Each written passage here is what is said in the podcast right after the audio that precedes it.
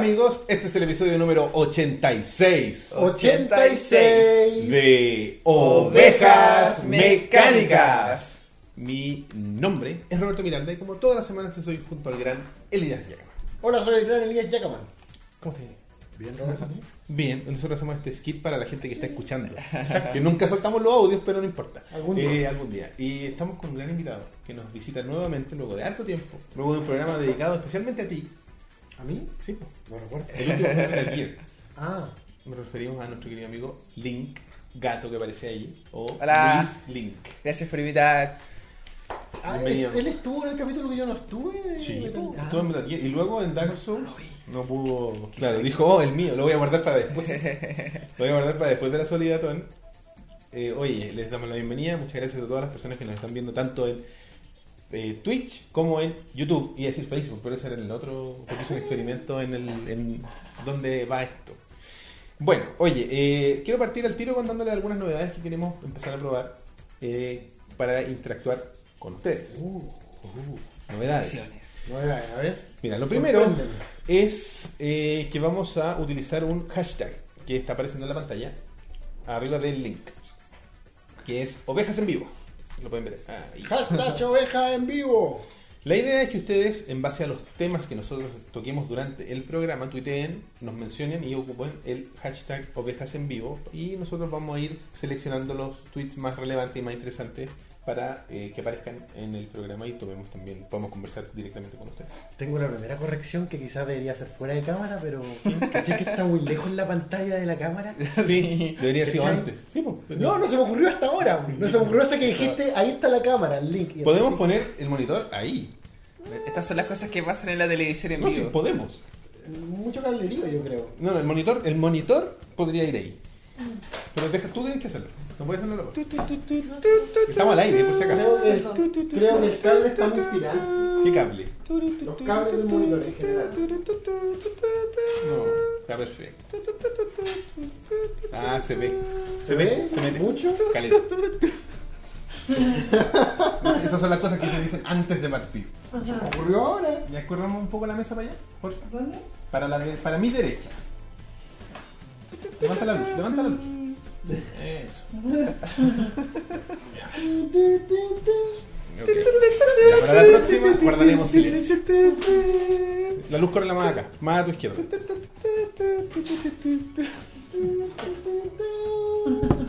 Más a la derecha la pantalla, está muy en la orilla. Es que empieza el trap. pues. Ya bueno, en fin, está lo mismo. Bueno, ya, ahí sí. Ahora sí, o sea, no. Ok. Ahora no, pero un poco, un poco menos. Bueno, ahora que Elías está No, no, más eh, satisfecho. ¿Funciona? Eh, sí, ya. No sé, que perdimos cinco minutos, pero no importa, da lo mismo. Es Eh, parte del programa, Roberto, no se ha perdido nada. No, a esta altura ya este tipo de tiene que ser antes, ¿no? Ya, no, ya no puede ser a, a mitad del programa. Pero en fin.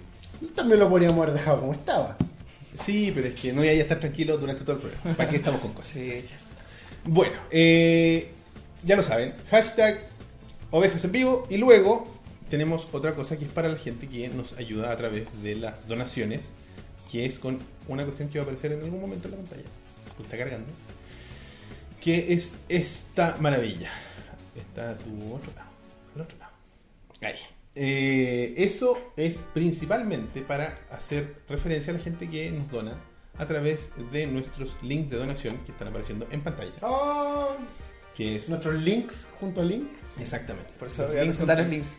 Es eh, en PayPal, WebPay y bueno, está el wishlist de Amazon para que puedan ahí ver lo que queremos comprar más adelante. Que estamos enfocándonos al audio pronto. Esa es nuestra próxima meta. Es la idea. Oye, y bueno, el último donador fue eh, Ojeando como ñoño, que donó durante.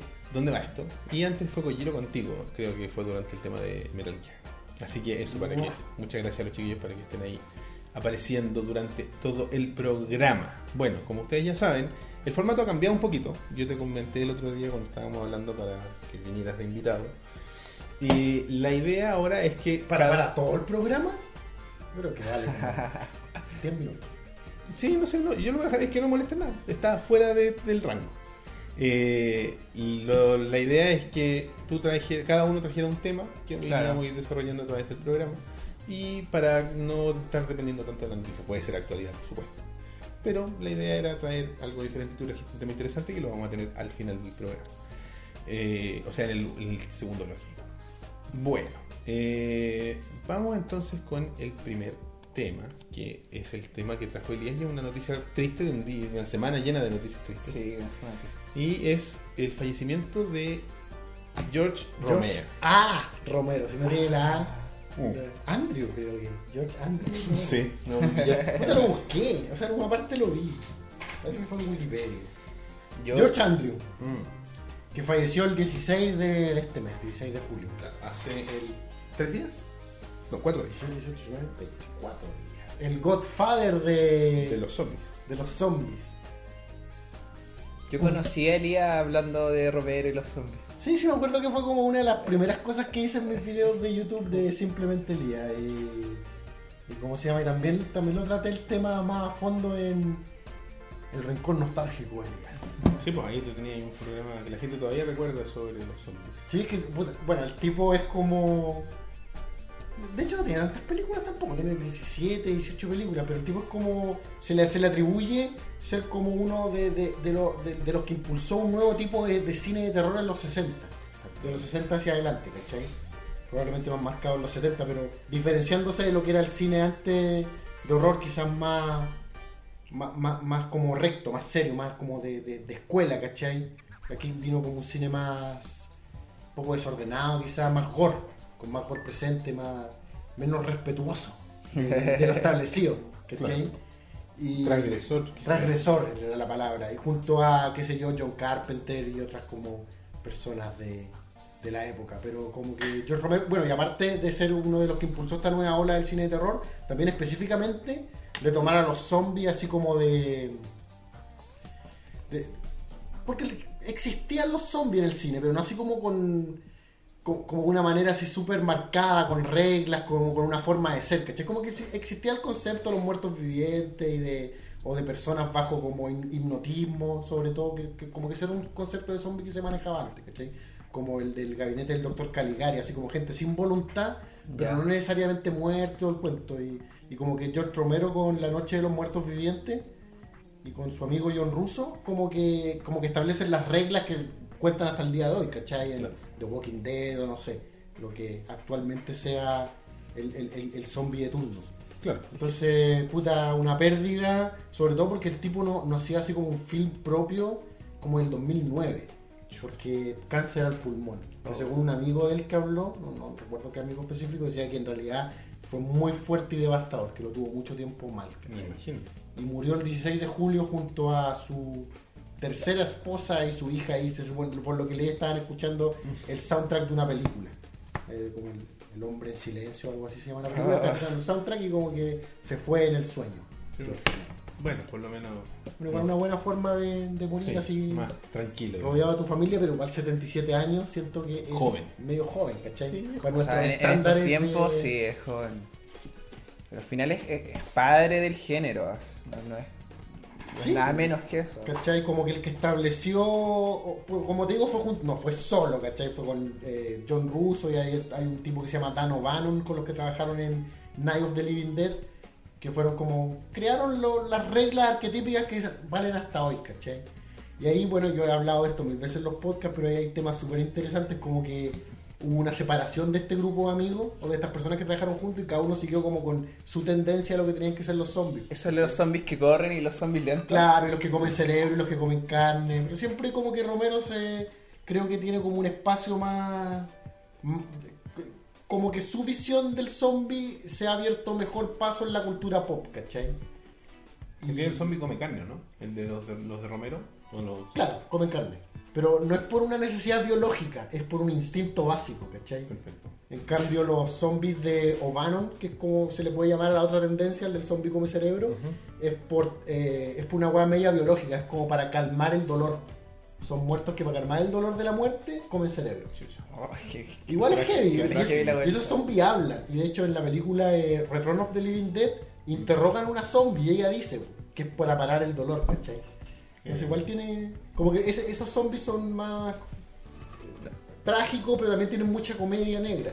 Fijado. Bueno, Reanimator es de esa. De esa no, no es de esa gente, pero... Pero es de esa tendencia de los cerebros. sí. No, no sé si es los, no, no de los cerebros, pero sí el zombie que habla, ¿cachai? El zombie como que si tú fueras zombie todavía reconocería a Roberto Miranda, sería como una versión maligna de Roberto Miranda. Se vuelven malos, claro. Esa es la Claro, vuelta. no como un muerto que camina nomás, que es como el caso de, de los zombies de Romero. Y.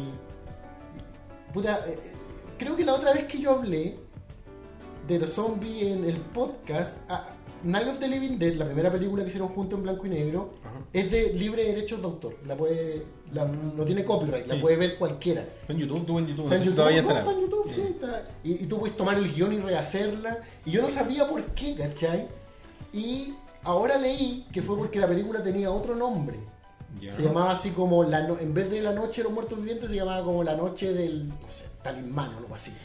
Ya. Y los weones, como que los productores dijeron, cambiémosle el nombre. Ah, sí, suena mejor Night of the Living Dead. Pero como que no hicieron el trámite para cambiar, para el copyright también. Ah. Como que los derechos quedaron con el nombre original. Y cagar. Y cagar. Quedó en el domain, en el free domain, Y digamos. por eso cualquiera puede ver la película, proyectarla, rehacer el guion y filmarla de nuevo. O sea y por eso que- se ha hecho.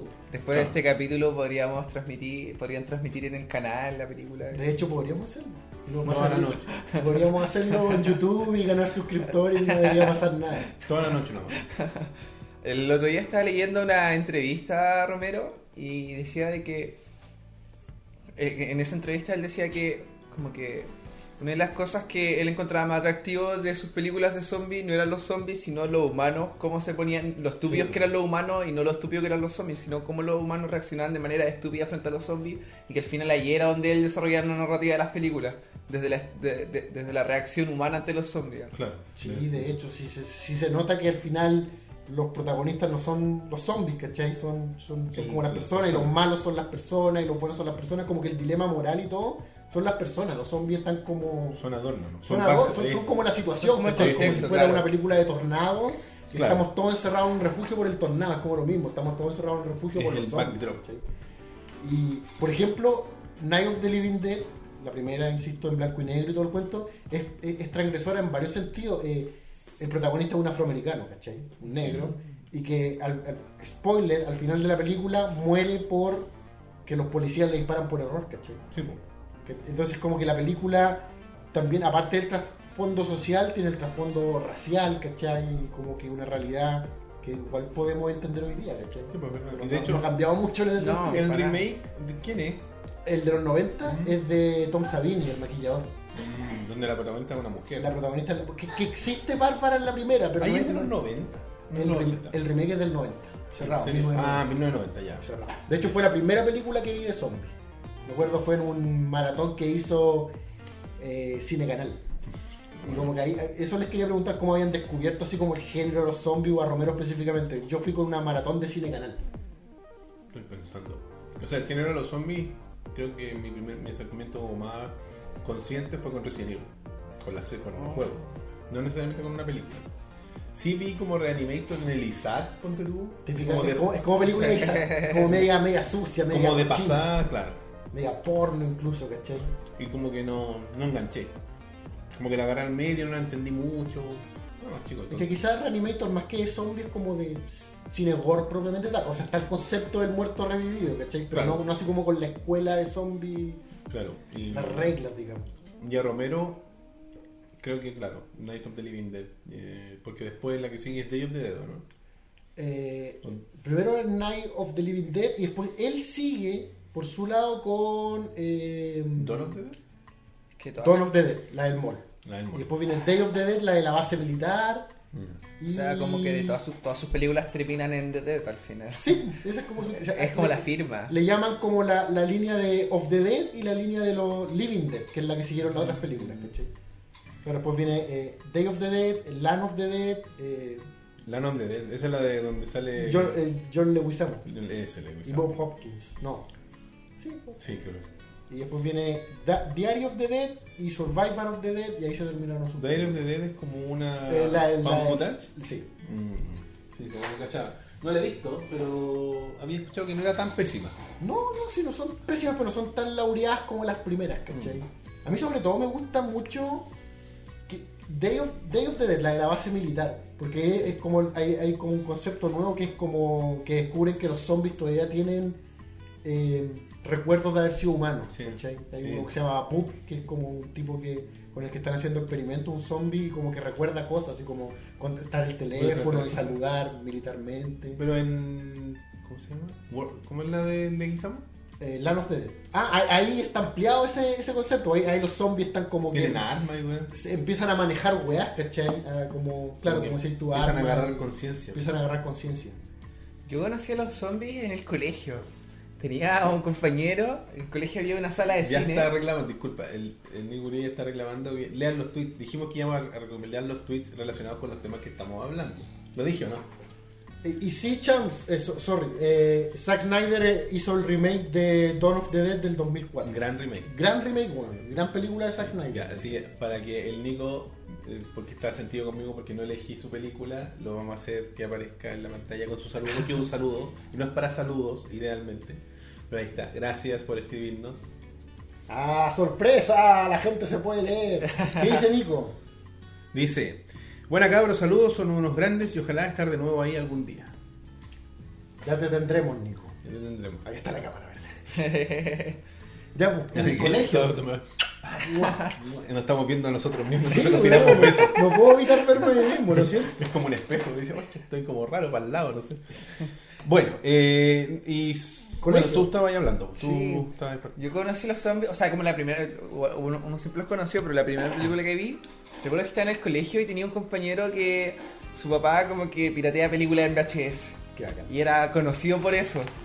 Entonces, él a veces llevaba películas y cuando no habían clases, lo dejaban poner películas en la sala de cine y a todos nos dejaban ver películas.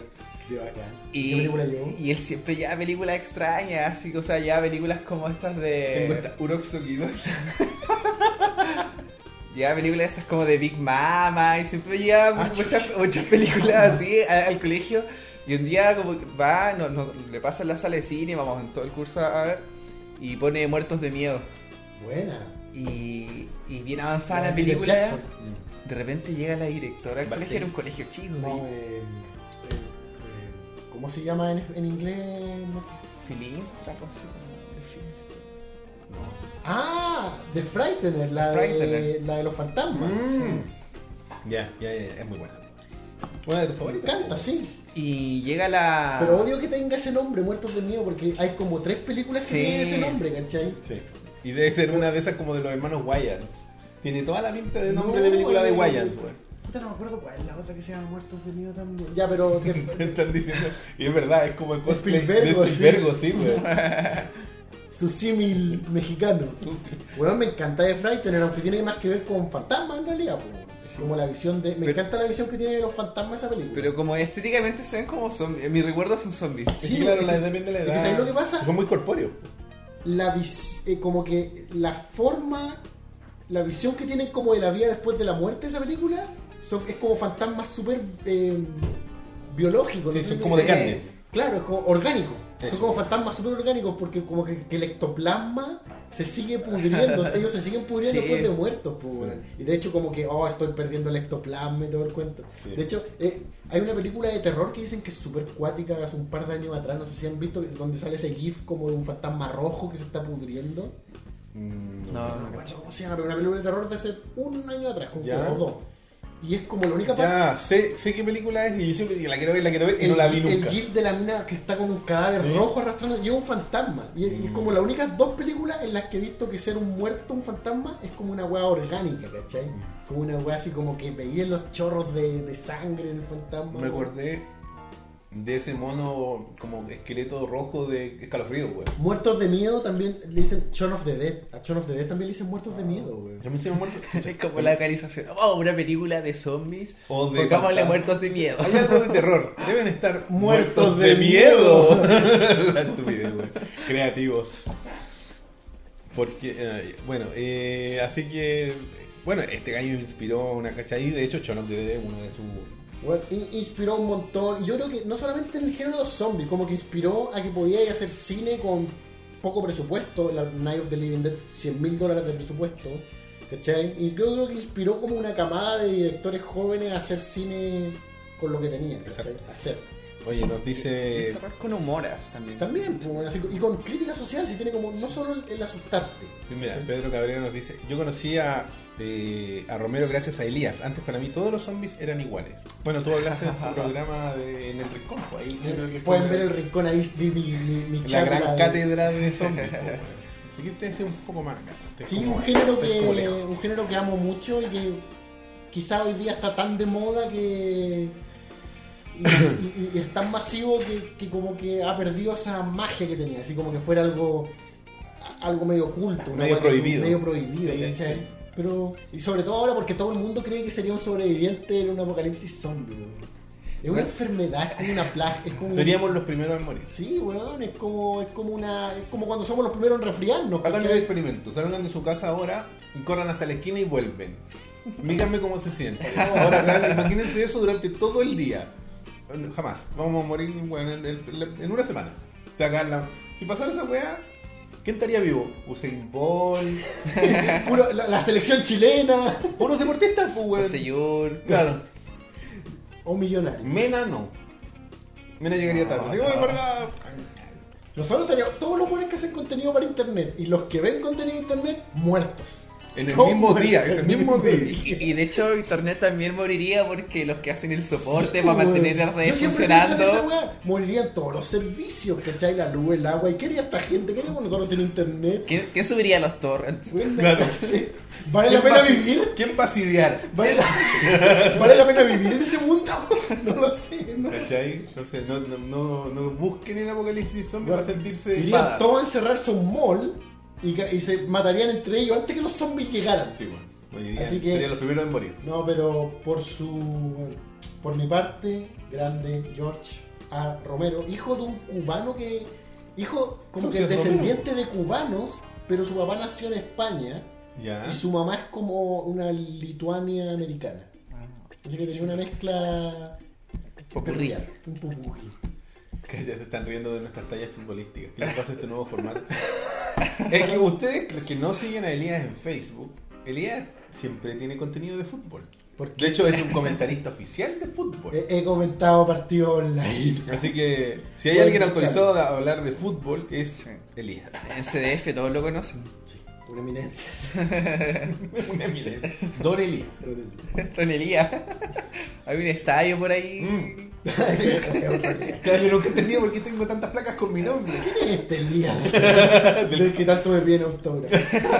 La película, mira, Collero dice, la película que me metió en el bizarro mundo del cine fue Luther the Geek. Bueno, Eh, Pero es el concepto de geek antiguo. el ¿verdad? concepto de geek del fenómeno de circo que come cabezas de gallina. Claro, no es el geek. Ah, Geek, ya, ya, no ya, es cacho. el es geek informático. Claro, no, no es Si la otra vez hablaron de la película y la buscamos y busca- vimos la portada de Sí, the Geek. era- La- el, el geek es como el típico pelado así, como eh, enano. De Cada buena así como medio con, con Claro, problemas de, de deformidad. Tiene un nombre ese signo, ¿no? No, no sé. Eh, Los pinhead que le llaman.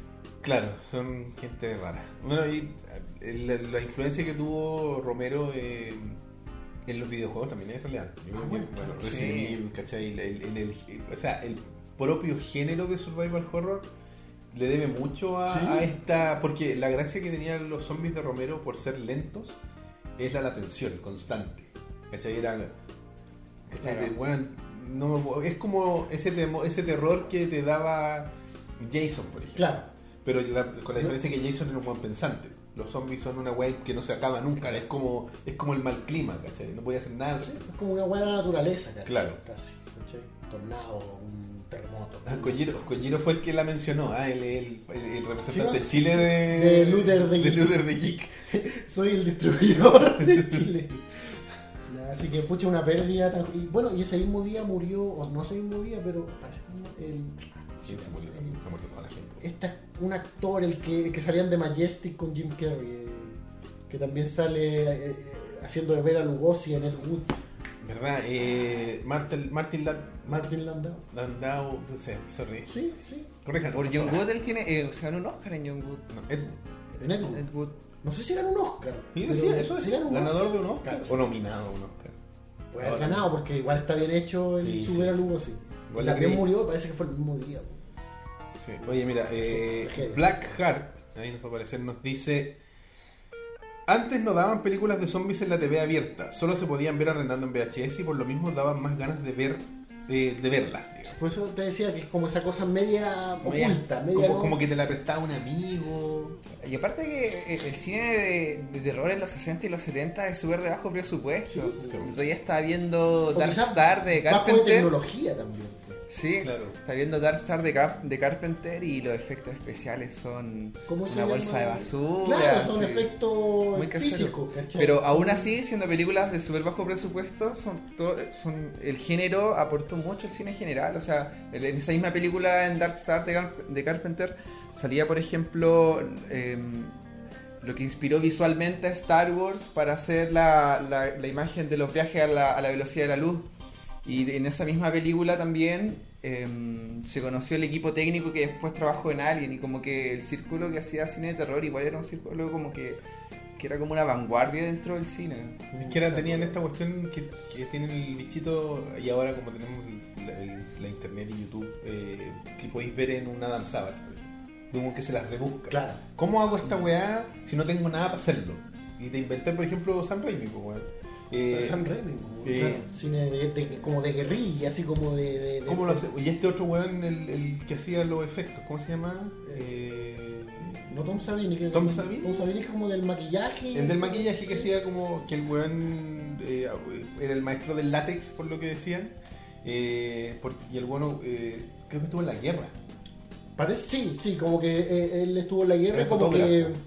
Como que le quedaron todas estas weas que vio, estas atrocidades, y las ocupa mucho en su trabajo. Sí, el weón como que eh, utilizaba las fotografías que tenía de Vietnam, de los efectos Ya. que tenía el napalm en la gente y lo utilizaba para replicarlo en los efectos, ¿cachai? La imagen no va a salir, así que no le... ¿Spielbergo? Me dice, captura de la transmisión de ovejas hablando de cine. Y Puta, tendría que ser tú, Ah. Burns. no tengo problemas con ser señor Burns. Tenía el terno. Lo tengo. Se quema. Ahí. Spielberg. Soy Smith. Te tocó Smides. Ya, Luis Silva, lo tuyo, ponme hablando con el civil mexicano. Te autorizo a encalviciar. ¿Cómo es la wea? Es como, sí, ¿cómo es la...? No, No, no, pero, pero Spielberg me acuerdo como que está ahí cuando... No, no, pero cuando está escuchándolo. Cuando no, es como está- así parece. Sí, parece que es así. como- El civil mexicano.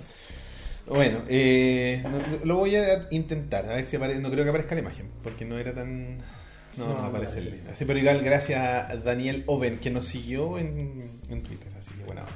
Eh, no, yo creo que es una gran pérdida por eso, porque, y lo que dice Lía es verdad, es, es de una época distinta del cine, donde costaba más hacer las cosas. Lo que decías tú de que era como un privilegio para de pocos y los que querían meterse tenían que rebuscárselas de alguna forma para poder lograrlo. Toda esta gente así como que partía asistente. De hecho, eh, Romero, en algo que le decía que eh, trabajó con... No recuerdo en qué película, pero trabajó con... eh, ah, el pelado de...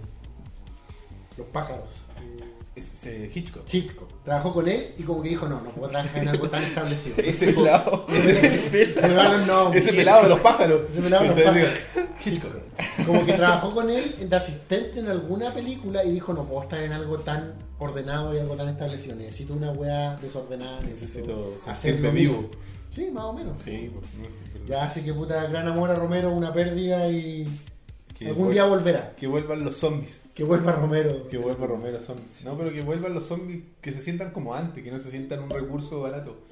Que Bueno. cancelen un The Walking Dead. No. No, puta, el otro día estuve viendo un poco esta serie paralela. eh, ¿Cómo se llama? El spin-off de The Walking Dead. No wa- nobody watches this series. No, No, eh, se no llama. no eh, no, se llama. Fear the Walking Fear, Dead. Fear the Walking Dead. Eh, pero no sé, no, no sé. Me la serie. Así que eso.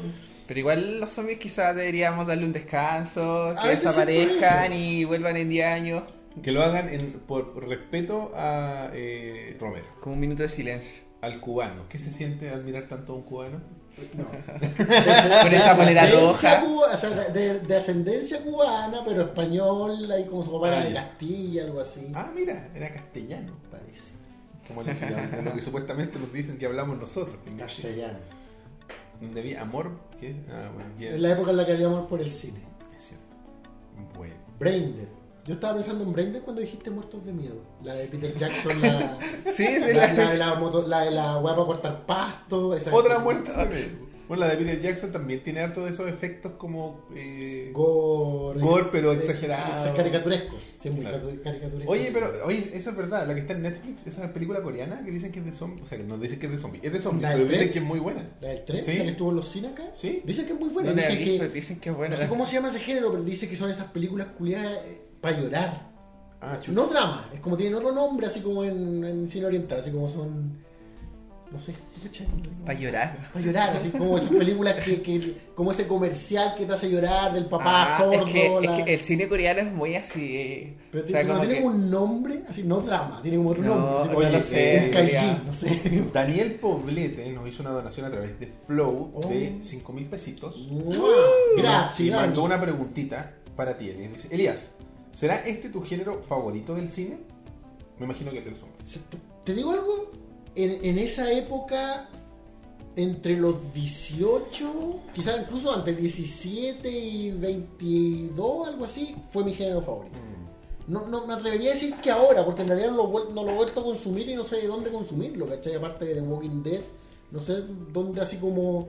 De- claro, Porque como que cuando lo descubrí, Cine de zombies de tuve calidad. cuando lo descubrí tuve la necesidad de ver todo ese cine de zombies que había que había que yo no conocía, ¿cachai? Y como que lo vi y ya, pues, pero... no. Es que ahora es... es- Tantos zombies y nada que ver. Sí, pues, Para- es que ahora es como mainstream la wea. po. Ay, Claro, y en mainstream y no sé dónde está así como lo nuevo, lo diferente, ¿cachai? No sé dónde está. Tren, Tren a Busan se llama la película de zombies. Por ejemplo, esa película no la he visto, quizás ahí debería recuperar la fe, pero yo, yo creo que específicamente en esa edad él lo fue. Black Heart se fue en la, en la emocional. Dice: Películas coreanas son todas buenas, buenas, aguante Corea, loco, no me importa nada. ok. Sí. Aguante Corea. Es como, Grande Corea. es como Kim Jong. emocional. Ah, no, ese otro. otro. otro coreano. Bueno, Oye, ah, por favor. Me llamó la atención de esa película que debe ser la única película coreana que la han promocionado hasta en la vía pública. Como estuvo en los que- cines acá, en la vía pública, como dices tú, ahí los paraderos. Muy acertadamente en el metro. Muy- yo me acuerdo que había publicidad, yo me bajo en Tobalaba y mucho, mucha publicidad, gigantografía y la cuestión. Oye, eh, antes de pasar al tema que traje yo, igual quiero mencionarlo, que es como un tema pequeño intermedio. ¿Vieron el teaser de, de Disaster Artist? Sí, weón. ¿Tú Sí, qué sí. hablando? Para la gente que no sabe de lo que estamos hablando, es la película que recapitula el el making of, como el backstage, de eh, The Room, The Room, del la película 2003. de Tommy Wiseau, no sé, y nadie sabe dónde es ese gallo. Eh, Hay, hay toda una mitología con él que nadie sabe dónde es de verdad, nadie sabe qué edad tiene de verdad, nadie Ah. sabe si es su verdadero nombre, como que es como la única parte en la que Wikipedia, o sea, ni siquiera Wikipedia se, se, sí, se moja el potito. no se la juega ni, Wikipedia se la juega. es como- Wow. Es, es como que en Wikipedia todo es posiblemente se dice, quizás ale- él alega, eh, algunos Claro, dicen. según él, según- la- de hecho la mayoría es, según él, tal wea. Es muy Sí. divertido su artículo de video. Nadie se casa Son con como la verdad. rumores, así Sí, como, son- según declaraciones de algunas personas que están con él, ¿cachai? Así como, bueno, eso no es. Bueno, eh, la película está protagonizada por James Franco, eh, actúa- Su hermano. su hermano que se llama No sé. Miguel Franco, Y la dirige James Franco también, ¿cierto? sí, actúa y dirige, Y Seth Rogen. y Seth Rogen que hace del director de la película. Que, que en realidad no entiendo, porque se supone que el director verdadero es Guasó. A lo mejor tuvo como un asistente. Puede porque ser alguien te tiene que ayudar mientras tú estás A lo actuando. mejor el director de segunda unidad, Sí, wea, una wea para dirigir las escenas donde actúa Claro, y Guas- otros Guasón, que eran todas weón. si, si veía en ese teaser los El que están- pelado, el el que pelado y la china que la, está, la china y la otra mina también es conocida.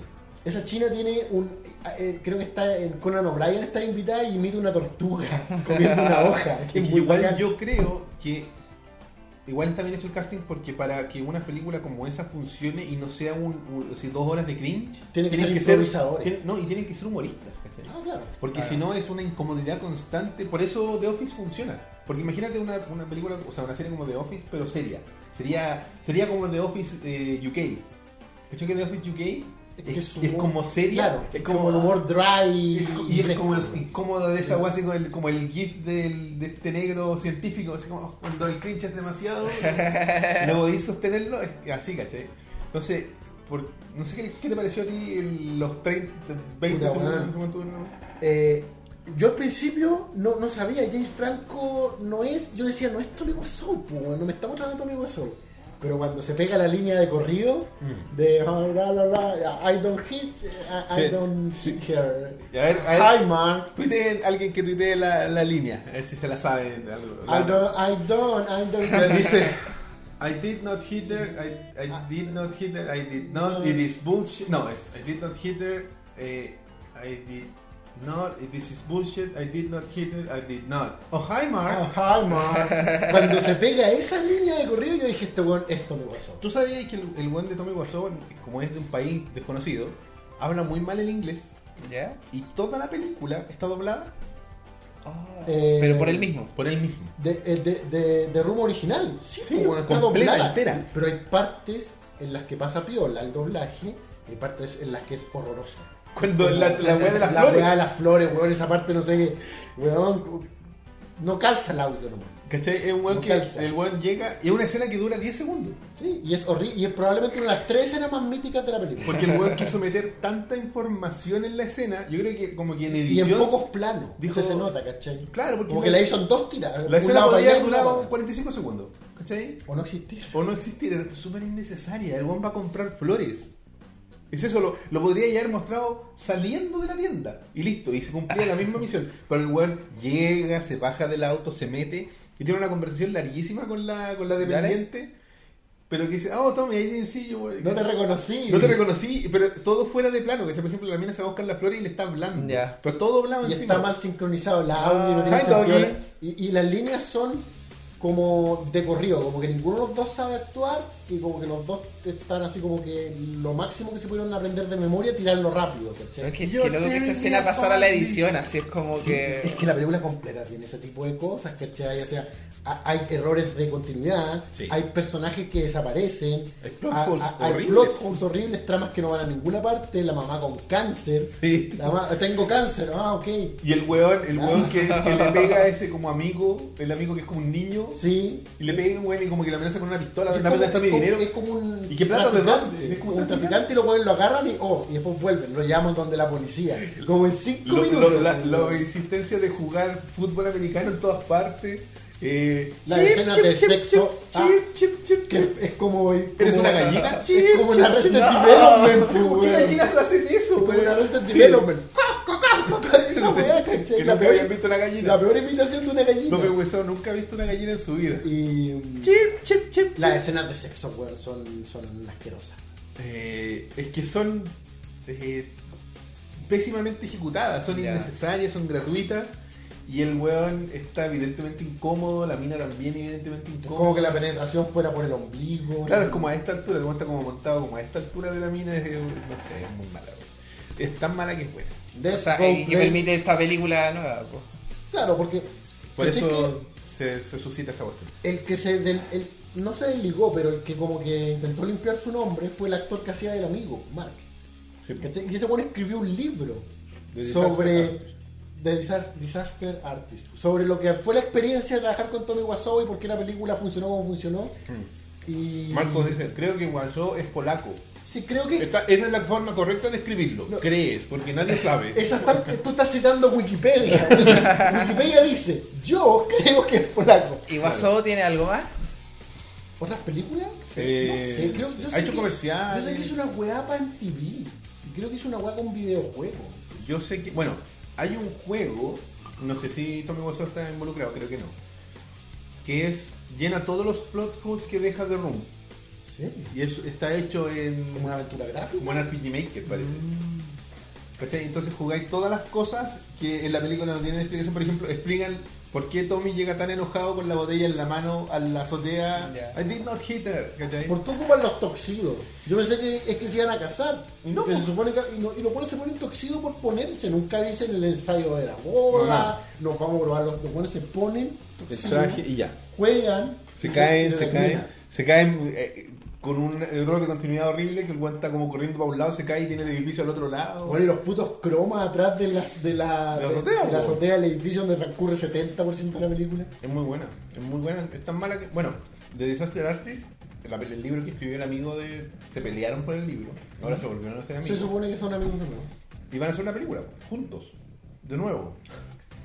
No sé cómo se llama. Yo creo que Porque lo que pasó con Wesson es que después de que hizo esta película, así como 5 o 6 años después, eh, el Nostalgia Critic hace, no, más años después, Nostalgia Critic hace como el review y se puso de moda hacer review. Parece que incluso esta mina que se llama Oscurus Lupa hizo el review antes que Nostalgia Critic, no sé. Ya, la verdad es que se puso de moda. Entonces todo el mundo empezó a reírse y a hacerle un meme. Y después Wiseau dijo, no, si yo siempre quise hacer una comedia, ¿cachai? Descarte. Pero entonces yo creo que si estos buenos van a trabajar juntos, así como que van a querer hacer una película mala a propósito. ¿Cachai? Sí, yo, de hecho, Y no sé si va a funcionar. creo, no sé si todavía está en YouTube, lo vi en un video donde a Tommy lo entre- es una entrevista que es como un extra del DVD ¿Ya? y parece, el 90% seguro que la entrevista está doblada también. y es Wesau eh, entrevistándose a sí mismo. Es muy buena. Es mala porque le faltó un Luis Silva. Puede ser. Claro, oye, Best Friends, así se llama la película parece. Best Fri- Friends. Qué curioso. Y tiene una web serie en YouTube con Machinima. Si yo Ah. sabía que algo tenía con, Con videojuego. videojuego. Pero en fin. George Romero, Sí, oye, grande. y no sé cuándo la estrenan. Tiene septiembre. 22 de septiembre creo, pero es Me septiembre. voy a preparar para que no llegue al cine de Chile. Porque no va a llegar. No va a llegar. Así que. Creo que necesito ver de Rumas. Como que me sentí muy en ¿La has visto? Saturno, no la he visto. Bueno, vela, weón. Yo la vi hace que- súper poco. Yo la vi una vez, de hecho la vi después de que vi un video de PewDiePie, porque el weón- ese weón es fanático de la película, es fanático. Y el weón jugó ese juego que le estoy diciendo yo. Ya. Y después por weas de YouTube, algoritmos, se puso a reproducir la película, porque está completa en YouTube. Ya. Y la vi, es muy mala. Es muy mala. Es muy pero, mala. pero, bueno, yo creo que una película perfecta para verla con gente que tiene tu mismo sentido del humor. weón. Claro. O, o tú solo, y la disfrutas tú solo, o pero verla con amigos y sabéis que se van a reír de la weá, porque, bueno, yo había visto 100.000 veces los clips por- en YouTube. Y aún así cuando vi la película fue, Nada más, como- fue como- risa, fue incomodidad, fue todo junto. Por la forma en la que hablan de la película me suena como a charnado. así. Es que Charnado es self-aware. Es- Sabe qué es lo que está haciendo. Claro. Esta película Esta se toma no. en serio. weá es, no. como, es como un mal Pero ¿qué has visto de tú? Los escuela. clips nomás. ¿Has visto la weá de la botella? Sí, sí, los clips no. You're tearing me apart, Lisa. You are tearing me apart, Lisa. Y con esa voz, ese acento, la voz descron- El sol está tratando de matarme. Eso dice. Ah. Eso dice. Eh, ¿Qué dice la bolera? Sí, está en YouTube, está en YouTube completa. Así que Sí, yo lo vi en YouTube. vayan a ver las chiquillas. Bueno, eh, yo lo que les quería hablar era de algo relativamente. Junto a Boom Paredes vimos la película.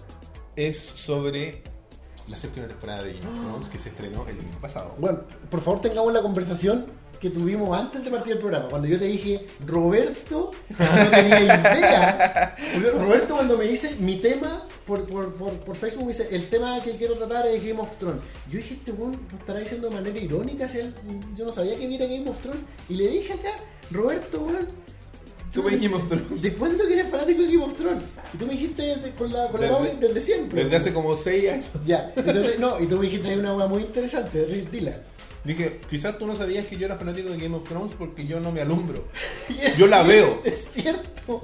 Entre, entre toda la gente que se alumbra por Facebook, jamás había visto a este weón compartir nada. Nada de Game of Thrones. Que yo no entiendo cómo la gente ve Game of Thrones, así como que ve la serie y tiene un un ojo en la, en, en la pantalla, en el Twitter y otro en la tele. Así como... ¿Cómo, cómo veis ¿Cómo Game of Thrones algo así? Si tenéis la weá en la espalda para sacarte selfies que la estáis viendo. Si está ahí la weá, vela, mira la tele, weón.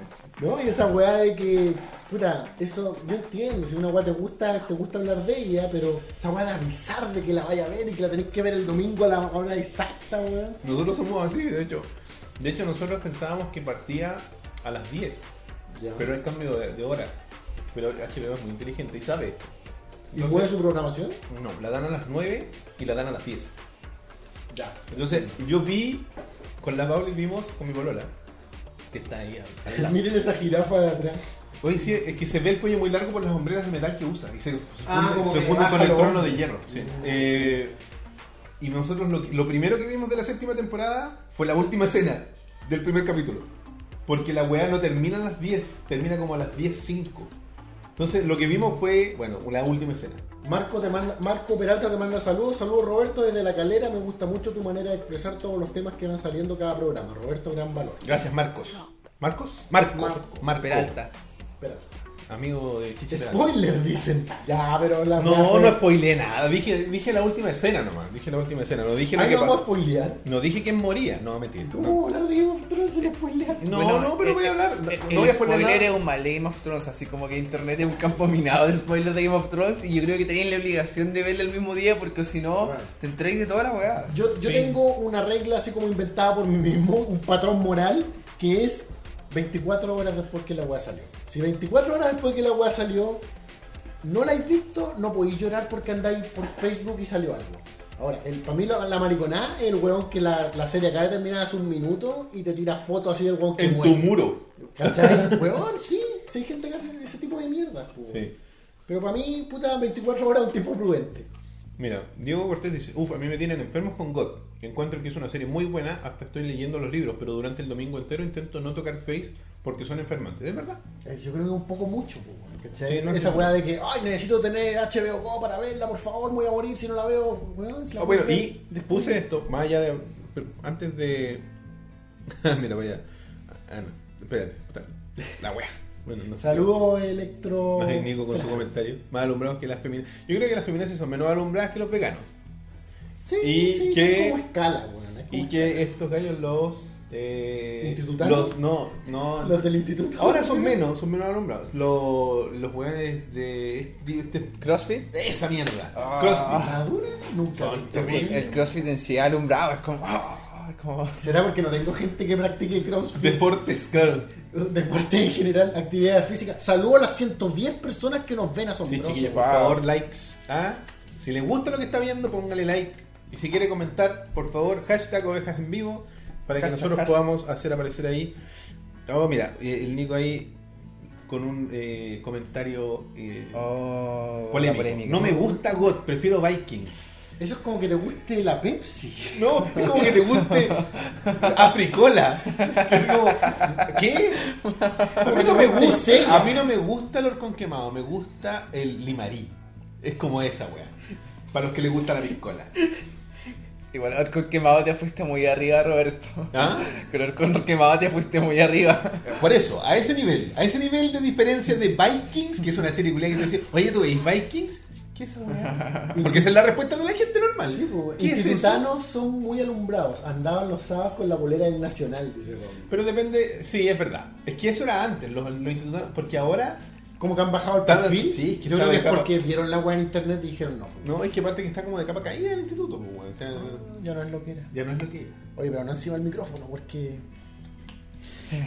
Porque soy yo. sabemos dónde estamos. Los veganos, animalistas, los que hacen CrossFit y los que ven God. Es el, el nivel de ¿Sabes que yo, alumbramiento. yo no sé en qué momento los que ven Game of Thrones se alumbraron tanto. Porque yo no recuerdo que hace 2, 3 años Son fuera así. modas, son modas. Pero, Bueno, es pero porque ahora es como moda. escalofriante, es peor que los de The Walking Dead. Mira, sí, weón. esta semana, de aquí hasta el otro viernes por lo menos, va a ser God, Linkin Park. Linkin Park y Kiss Manuel Romero ya. Mira, Link- bueno, sí, Romero pasó. Linkin Park no sé si va a durar tanto. Porque como que las muertes duran, pero son más cortas. Pero Cornell, weón, fueron dos semanas. Igual Linkin Park Bueno, igual está es el súper es súper entendible porque qué más mainstream que Linkin Park es como súper transversal así como Sí, sí, Linkin Park en anime Linkin Park en todas Como que lo que lo que uno siempre siente es que, bueno, ¿cuándo te vi publicar Linkin Park antes? Sí, no sé. Pero eso es lo que uno siente, la verdad. Tampoco es que uno esté mirando las publicaciones de todo el mundo cada rato y yo te diga, bueno, nunca habéis publicado algo de Linkin Park. No se puede, no puedo, ¿cachai? Claro, buscar en el perfil Claro. Linkin Park. Podría hacerlo. en, en los comentarios Podría ser. están preocupados porque Elia está sirviendo y están los vasos No, pero sí. eh, No, pero soy self-aware y dije, bueno, cuidado con el micrófono. creo que voy a aprovechar este momento para mostrar al público el, el presente que traje a Oveja A Mecánica ver qué presente trajo. traje está. Voy a fingir sorpresa. Finge sorpresa. Oye, pues mientras voy a poner aquí lo que Sí, comentó. gracias por la invitación, chiquilla. Aquí tienen un juego de 6 vasos de día. 6 errores. ¿Viste? Tenemos. ¡Wow! No, y no, y no, y- y es muy considerado porque son. Uh, la dejan la. Ya, no más, no más, no más. Déjalo paso. Dejémoslo ahí. No, Porque la ropa después. es muy considerado porque son vasos bajos y anchos, muy estables. Son, claro, tienen mejor estabilidad. Muy estables. Muchas gracias. Muchas gracias. Oye, eh,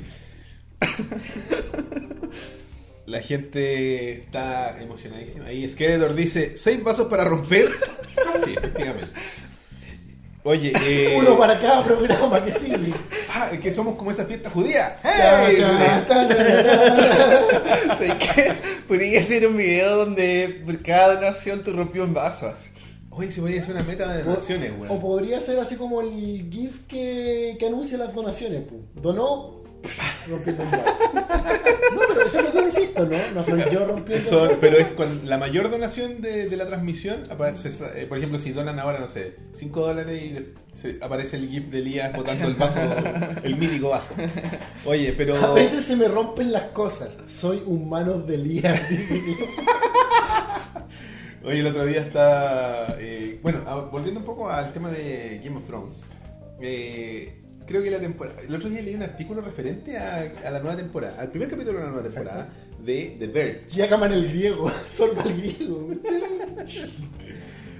Y que decía que. Porque no sé si ustedes siguen a The Verge. ¿Cachan esa página No. que ¿Sí? es de Vox Media? Los, los padres de Polygon. De Ya, hecho, hablan hasta de videojuegos, así es súper transversal. Sí, es como que. Es como que eh, The Verge es como Polygon. Son como dos páginas iguales. Solamente que Polygon es un poco más de videojuegos, pero hablan de todo, ¿cachai? Eh, solamente que tiene más, más tecnología. de- Claro.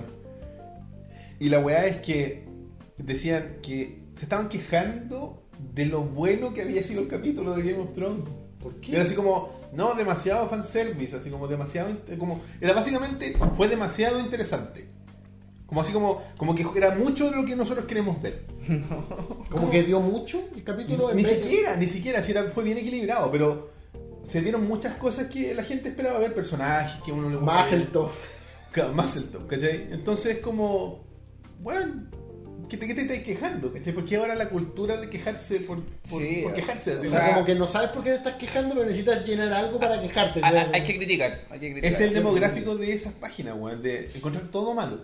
¿cachai? Y le dan a la weá, y le dan, y le dan. No, es que Game of Thrones, ahora, weón, la, la temporada pasada era demasiado lenta, ahora es demasiado rápida, están pasando muchas cosas, entonces, no, mucho, no Mira, puedo. no, no quiero spoilear, pero me parece un poco difícil hablar del capítulo sin spoilear, pero no puedo creer que hayan llevado lo del cameo de Mm. Ed Sheeran. Pasan los primeros quiero- 40 segundos del capítulo, así que Y no es, un gran y es un spoiler. buen cameo, o sea, es un cameo, ¿cachai? Es un cameo que no, no, no gira en torno a a Ed. Sheeran. De hecho, gi- gira en torno al grupo que está ahí, Claro. ¿cachai? Que, que- bueno, no, que no, ya, voy a evitar spoilear a pesar de que me encantó la escena, creo que es la mejor escena del capítulo, weón. Para mí. Eh, sí, por, por, lo, que, dice, significa para por lo que significa. ¿cachai? Yo encuentro que significa varias, tiene varias lecturas, ¿cachai? Sí, y es interesante. Pero por lo que leí, no sé si será cierto, que Ed tuvo que cerrar su Twitter por, por, el, por, por el acoso, por el... Bueno, Es que es un eh, cantante muy famoso que se está asociando a una serie muy famosa que tiene es conocida por su fanaticada acérrima, hardcore, que no le pueden tocar la wea. Entonces que se meta ahí es como fue complejo. De hecho hay una banda de metal que se llama Mastodon para los amigos metaleros y creo que el baterista de Mastodon hasta aparece como zombie. yo había leído que habían salido otros músicos menos conocidos en Game of Thrones. Claro. No sabía que salía como un zombie ahí. A, a propósito, dijiste, pensé que estabas hablando de... ¿Cachai que hay un capítulo de Game of Thrones que termina con una canción actual? Sí, sí, sí. Me, sí. me encanta ese quiebre que le dan, ¿eh? que- de, The Lady of the Bear, ¿cómo se llama la canción? Sí, sí, sí, The Lady and the Bear. And the Bear, weón, y me encanta que es como termina como una canción Es de la, de la quinta, cuando le cortan la mano al huevo. cuando le cortan la mano al weón. Spoilers para la gente que no ha visto la quinta temporada, vamos en la séptima, así que piénsenlo antes de quejarse. Sí, y, y a mí me pasó algo con el, con el capítulo de que el capítulo todavía yo creo que lo debieron haber estado dando y todas las, to- todos los medios haciendo clickbait con que había salido el Cheranas. O sea, como que ni en la prensa te salváis de lo de spoilers. Como que. Como que de verdad estáis demasiado obligado a verlo en tiempo real porque si no, en todas partes te gritan lo que está pasando y es como Claro. esto. Yo por eso no, no, no sigo viendo Game of Thrones porque. Mob como que, mentality. eh, no sé, es un poco agotador lo que genera. Es, una, es mentalidad de, de masa, ¿eh? Pero ¿cómo no la estáis viendo, weón? Te la estáis perdiendo.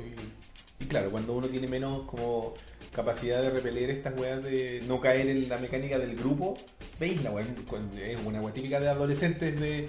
Ya, bueno, fumaré esta wea verde, pues weón. Tomaré estos, estos litros de alcohol. Mm, qué, qué delicia. Mira, mira, a un paredes le gusta más todo. Salve más todo. Entonces podría Wow. ir a reconocer ahí a su... A su zombie de a su hielo. A su zombie, sí. ¿Sí? Ah, ¿Por qué dije eso? Eh, Pues salve. aguantan lo que realmente importa, los spoilers. No, si no vamos a hablar de spoilers. No, no. Pero sí vamos a hablar de eh, HBO Go. Eh, y sus 7.700 pesos mensuales. Wow. Primer mes gratis. Ah, Lo que yo he leído es que la gente contrata HBO Go por Alumbramiento. No, alumbramiento con Game, eh, con Game of Thrones y eh, Silicon Valley, weón. Ah, pues sí. Siento- sí. Así como decían que Netflix la gente lo contrataba por The Big Bang Theory, Claro. Sí, entonces el HBO Go sería Game of Thrones, Silicon Valley, que es muy bueno. Sí. La última temporada bajó mucho su rating, weón. ¿De Silicon Valley? De Silicon Valley Pasó un poco sin pena ni gloria, weón. Sí, bueno, y bajó mucho, o sea, las gráficas de rating bajaron a la mitad, que es escandaloso. Y espero, que, espero que la serie... Qué terrible, Elías. Es que, para los ejecutivos me refiero, es como una weá para cancelar series, Sí, pues, ¿cachai? sí, cancelar. Así que espero que la weá siga, de. HBO me gustó mucho, pero mucho eh, Westworld. Es- Sí, es bueno, buena. es buena. Es buena. Es que, viste, si al final, si yo, si el teléfono tuviera la capacidad de tomarse una selfie con, su, con sí mismo, todos tendrían esta selfie. Así, con, Con HBO con. HBO Go. Bueno, se puede agrandar la imagen. así. No sé si se alcanza a ver la Ahí. pantalla. Tomen, disfruten, sáquenle un pantallazo para que lo pongan ahí de, de foto de perfil. Porque es re fácil apretar instalar y es como, sí, lo tengo, sí, sí, tenéis la aplicación, pues, pero el servicio vale 7 El lucas. Págalo primero, pues, weón. O te vas a conseguir la clave con tu amigo. No es La gracia de esto es que HBO Go existe en Estados Unidos desde el año pasado, así como y en, en Europa también. Y para variar, estos gringos que nos miran en menos, eh, dijeron vamos a soltarlo en Sudamérica como cuatro días antes de que se fuera o cinco. Y la wea se cayó. Se cayó en la noche. De- se cayó en la noche de Game of Thrones. Que hay gente con problemas de, de servidores, así como, Ouch. ¿Qué van a ver estos weones si no hay ni internet? Weón, en, en esas rucas, weón. The Big Bang Theory estaba en Netflix y la sacaron. Estaba y la por eso dicen que mucha gente renunció a Netflix Perdieron los derechos. solo por la salida ahí de, Exactamente. de Big Bang Theory. Oye, ¿cachaste? A propósito, ahí este es un paréntesis con respecto a Netflix, lo que dijo este gallo de Nolan. Nunca voy a trabajar con Netflix. ¿Qué weón? Cuidado, compadre, nunca digas que Nunca está bueno digas beber. nunca. Claro, dijo, nunca, mis películas nunca estarán en Netflix porque Netflix quiere matar el cine. A mí lo que me gusta mucho del efecto que tenido Netflix en la serie y es que como Netflix obviamente miden todo el comportamiento de los usuarios mientras están viendo el contenido, ellos se dieron cuenta de que la gente prefiere las series más cortas. Y ahora todas las series están viendo con temporada 8 capítulos, que igual a veces permite que la calidad de los capítulos también sea mejor, así no tener relleno. Claro. Son más cinematográficos, Sí. o sea, están- el dinero yo creo que puede ser como el mismo, pero destinado a que cada pieza sea más, más, Claro. más una movie, pues, ¿cachai? Claro, que sea más... Y, y- y- y- y yo lo encuentro particularmente bueno cuando tú eres, como yo, un compadre que se convence que quiere ver una serie que va en su doceava temporada, como pasó con It's Always Sunny en Filadelfia. ¿Pero la viste? Voy en la temporada 10. Estoy a punto de llegar a la 12. Capítulos de... O sea, temporadas temporadas de... de 10 capítulos. Ah, ya, Tiene no de una como con 24. 12. Pero, pero no, pues no, no es como ¿Te cuando acordáis? decís quiero ver One Piece. Claro. 600 Yo lo intenté, pues, weón. Ah, Dije, voy a. Naruto. Vi 80 capítulos. Bueno, son 80. Pero duran 20 minutos. Y no viste nada con eso. No, nada, el weón todavía faltaba, y faltaba Chipuden y toda la mierda, así que no. Ah. No. Inception estaba en Netflix. Yo vi Batman Begin en Netflix. Es que parece que lo que él se refiere es que él no va a trabajar con Netflix. No que sus películas por weas de estudio. Porque como ustedes en saben, las películas no son de él. No son de él. Son del estudio. Yo creo que él se refiere a que él nunca va a ser una pieza cooperativa con Netflix Claro. como hay gente que ya está haciendo. ¿cachai? Cuidado, Christopher. Adam Sandler. Como Cuidado, Christopher. Dead Note. Como todos los que Netflix les quiere firmar un cheque. Cuidado, cuidado, Christopher Nolan. En una de esas Netflix va a ser lo único en el que pu- va a ser la dictadura de Netflix. El único medio de difusión de- algo audiovisual. No, de hecho, Netflix se va a dedicar a comprarle todos los derechos a Christopher Nolan y van a tener una, una aplicación aparte. Así como la carpeta de Christopher Nolan. Nolanflix.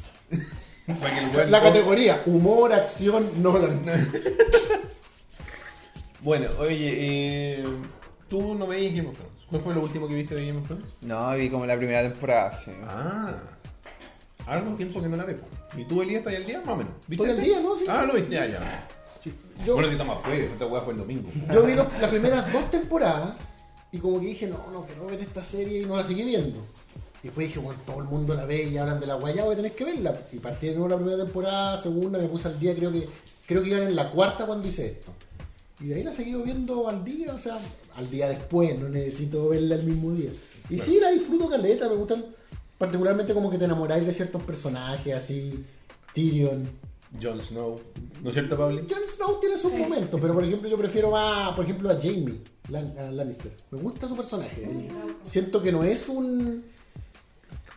Me, me pasa un poco lo que me pasó con Hank en Breaking Bad. Como que al principio yo decía, este weón es una caricatura, un personaje unidimensional, ¿cachai? Y después te das cuenta que el weón tiene honor, tiene sus partes malas, es un personaje complejo, ¿cachai? O sea, una persona. El viaje que se ha dado Jamie Lannister desde la primera temporada hasta ahora, eh, ahora es otro personaje. ¿Cachai? Lo mismo me pasó con Hank en Breaking Bad. Pues, yo decía, ah, típico el cuñado de la policía, pero hue- huevón medio, huevón parrillero, guatón parrillero paco.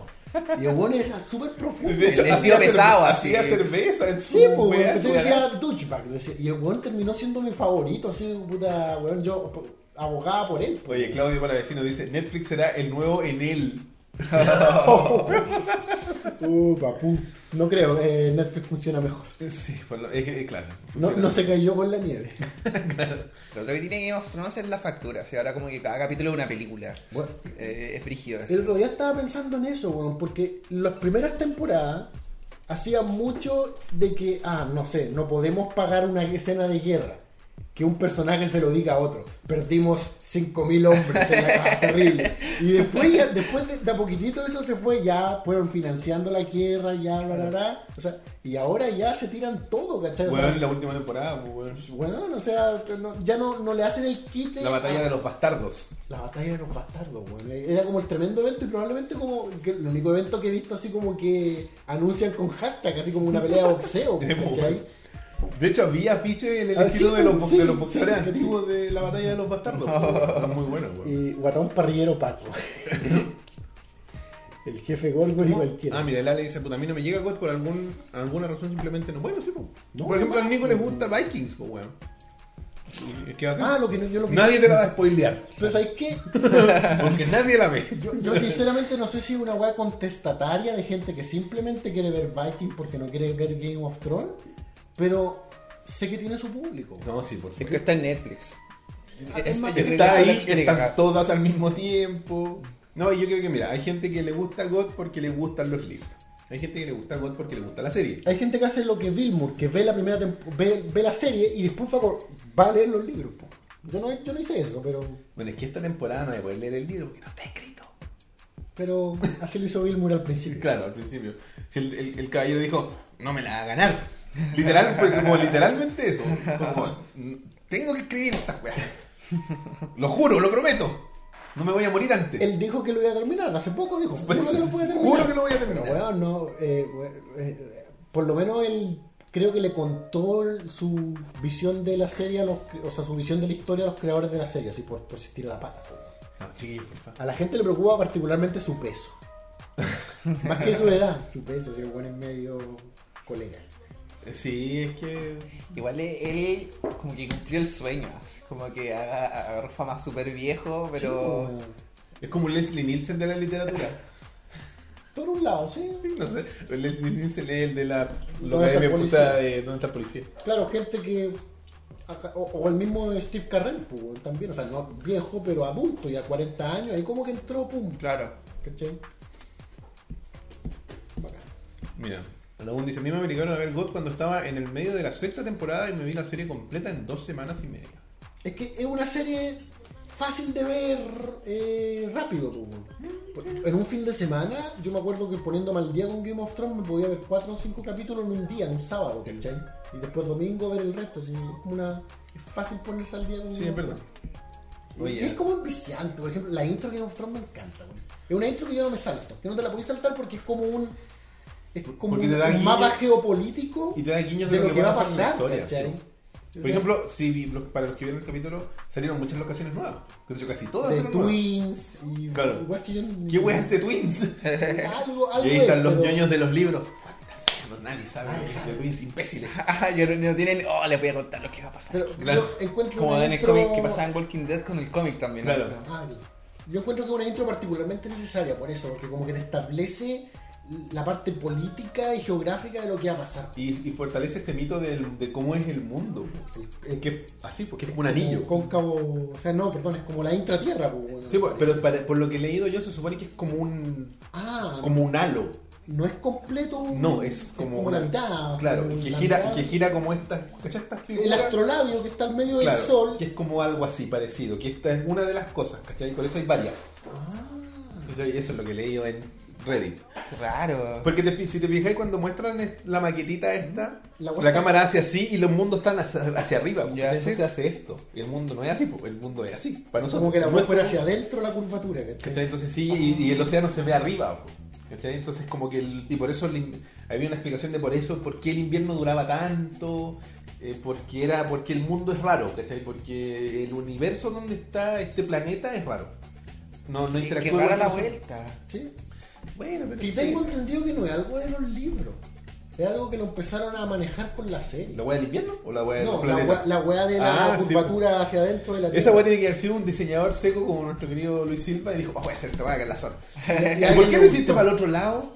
No Ah. sé, no tengo cómo, weón. Vamos a escribir eso. Cacha ese astrolabio, weón. Mira, se ve la raja. Ya, bueno, para adentro el mundo, listo. Ahora es canon. Claro, por eso el invierno es tan largo. O a lo mejor es como que tenían miedo de que.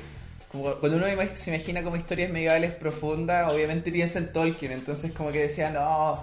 Van, van a decir que esto Es como está muy Media. referenciado en Tolkien, la Tierra Media y todo eso. Hagamos el mundo al revés, ¿cachai? Como, como, como para diferenciarse. A mí me gusta eh, Martin porque es como parecido lo que hace, pero es una antítesis de Tolkien. Porque tú, la imagen que tengo yo de Tolkien es como. Un viejo el- bueno. En la, no, en la campiña inglesa con una pata arriba de una piedra fumando pipas así. Sí. Y este viejo así como en Jimmy Fallon jugando alguna weá de karaoke, ¿cachai? Es como nada que ver. Viendo animeas. Claro, es como, es como un, es como un fanboy, ¿cachai? Es como un weón que Como no se, actual. pero que no se cree la bola, po, que no se cree el cuento. po. Porque esto- el, el Tolkien era como de una cofradía de escritores, donde estaba eh, Louis, ¿cómo se llama el de la ciencia ficción? Y bueno, el que, el que escribió Narnia. Bueno, el, el escritor de Narnia era amigo, eran todos amigos, ¿cachai? Y el, y el otro es, es de la ciencia ficción que no me acuerdo cómo se llama. Y que como que se pusieron de acuerdo en quién iba a tratar. Philip K. Parece que ese, Richard. parece que es. Es que diga el de Blade K. Runner. K- K- K- Dije Philip K. Richard. A todo esto, Dick Dick, yo creí que el hombre de ovejas mecánica estaba basado en el libro de él. Sí. ¿Cachai? Entonces eh, hay varios que acertaste. están. eh, ellos se pusieron de acuerdo a que iban a tratar. Y de hecho, eh, la Tierra Media es Inglaterra. ¿Cachai? Y. O sea. ¿La Tierra Media es Inglaterra? Sí, no, está- me, estoy, me esté perdiendo. Una, una vez, cuando estaba muy de moda El Señor de los Anillos, en mi universidad, hicieron una conferencia donde venía un historiador de la vida de Tolkien. Wow. Y la weá tenía, el cartel era así como, viene Juanito. Y abajo decía, no va a hablar de las películas. Él sabe de Tolkien, no de los libros. ¿Cachai? Y el bueno habló de Tolkien, pues, weón. Ya. De la vida del weón y de cómo era una, un reflejo de Inglaterra en la guerra, ¿cachai? El Juan peleó en la guerra. Creo que sí, sí. El Juan peleó en la Primera Guerra. Mundial. Sí, es Luis, esa es lo que está. Sí, es Louis. Ese era el otro amigo de. Disculpa, disculpa. Eh, sí, sí, eran, no sé si amigos así, pero eran Pero eran colegas. grupo, eran colegas de la cofradía, de los y, que- búfalos y que se pusieron de acuerdo como para no, no, no competir, ¿cachai? Ya. Claro, sí, es Luis se dedicó a escribir el libro, y lo- y- pero este weón se fue en la bola y se dijo, ah, creo que no es suficiente un libro, sino que escribir un idioma. Que ahora lo enseñan en Oxford, dura dos años. Por si queréis estudiar élfico, podéis sacar un título de. Si estudié Klingon, porque Claro. ¿Cómo puedo complementar mi, mi vocablo que nadie usa? ¿cómo puedo complementar mi título en carreras inútiles? Una vez en algún podcast escuché a Elías decir que había un dicho como de que no, has leído eh, Romeo y Julieta si no lo has leído en Klingon.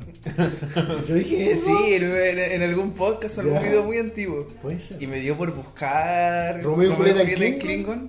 Y ya está. Y, y está. Pero es que no, no me extraña, así como que Klingon en el momento que se convirtió en un idioma verdadero, bueno, hay declaraciones de amor en Klingon, está la tabla periódica en Klingon, ¡Carta! Es lo único que sé de Klingon. gracias al comic book guy. ¿Qué es lo que significaba Klingon? ¿No tenía algo que ver con el corazón roto? Parece, cuando Sí, pues, ¡Carta! Luis Silva. Sí, sí es Luis Silva. Mar- Mar- eh, Bimur dice: Martin está más influenciado por la historia que por la fantasía pura. Eh, sí, es que tiene más de intriga política, pues le gusta Sí, más la hueá política. la wea de los dragones existe. Igual hay dragones, no- ¿cachai? Pero. Pero claro, eh, Juego de Tronos se trata sobre las Claro, artimañas claro. políticas. po. Como Ahora, Gundam ahora, Wing. ahora viene, ahora viene el otro que va a decir: Se llama Canción de Fuego y Hielo. Maldito ignorante. Normis de mierda. Como, como Como Gundam la- Wing que era una serie de, me- de mechas, pero al final era súper política al final. O sea, como que ese es el contexto, pero en realidad. Es verdad. Gundam Wing. Gundam. Sí, que- Gundam. Mí- Ese, ese güey de Wing, pues. El. A mi polola la conocí porque en la época de Prego escribía en élfico. Ella se me acercó para que le enseñara y, han- y así han pasado seis lindos años juntos. Oh, Diego Cortés. Así que ese era el truco. Élfico. Mucho trabajo. Mucho trabajo por una relación espérate, de dice, años. así han pasado. Está hablando como. eh, han pasado seis lindos años juntos. Sí. Porque debería decir hemos. Ah, juntos. No, se Lo refiere como, ah, élfico. Ok. se Vamos. refiere- se refiere han pasado los años, pero Sí, yo sigo no, sí, igual. sí. No sé.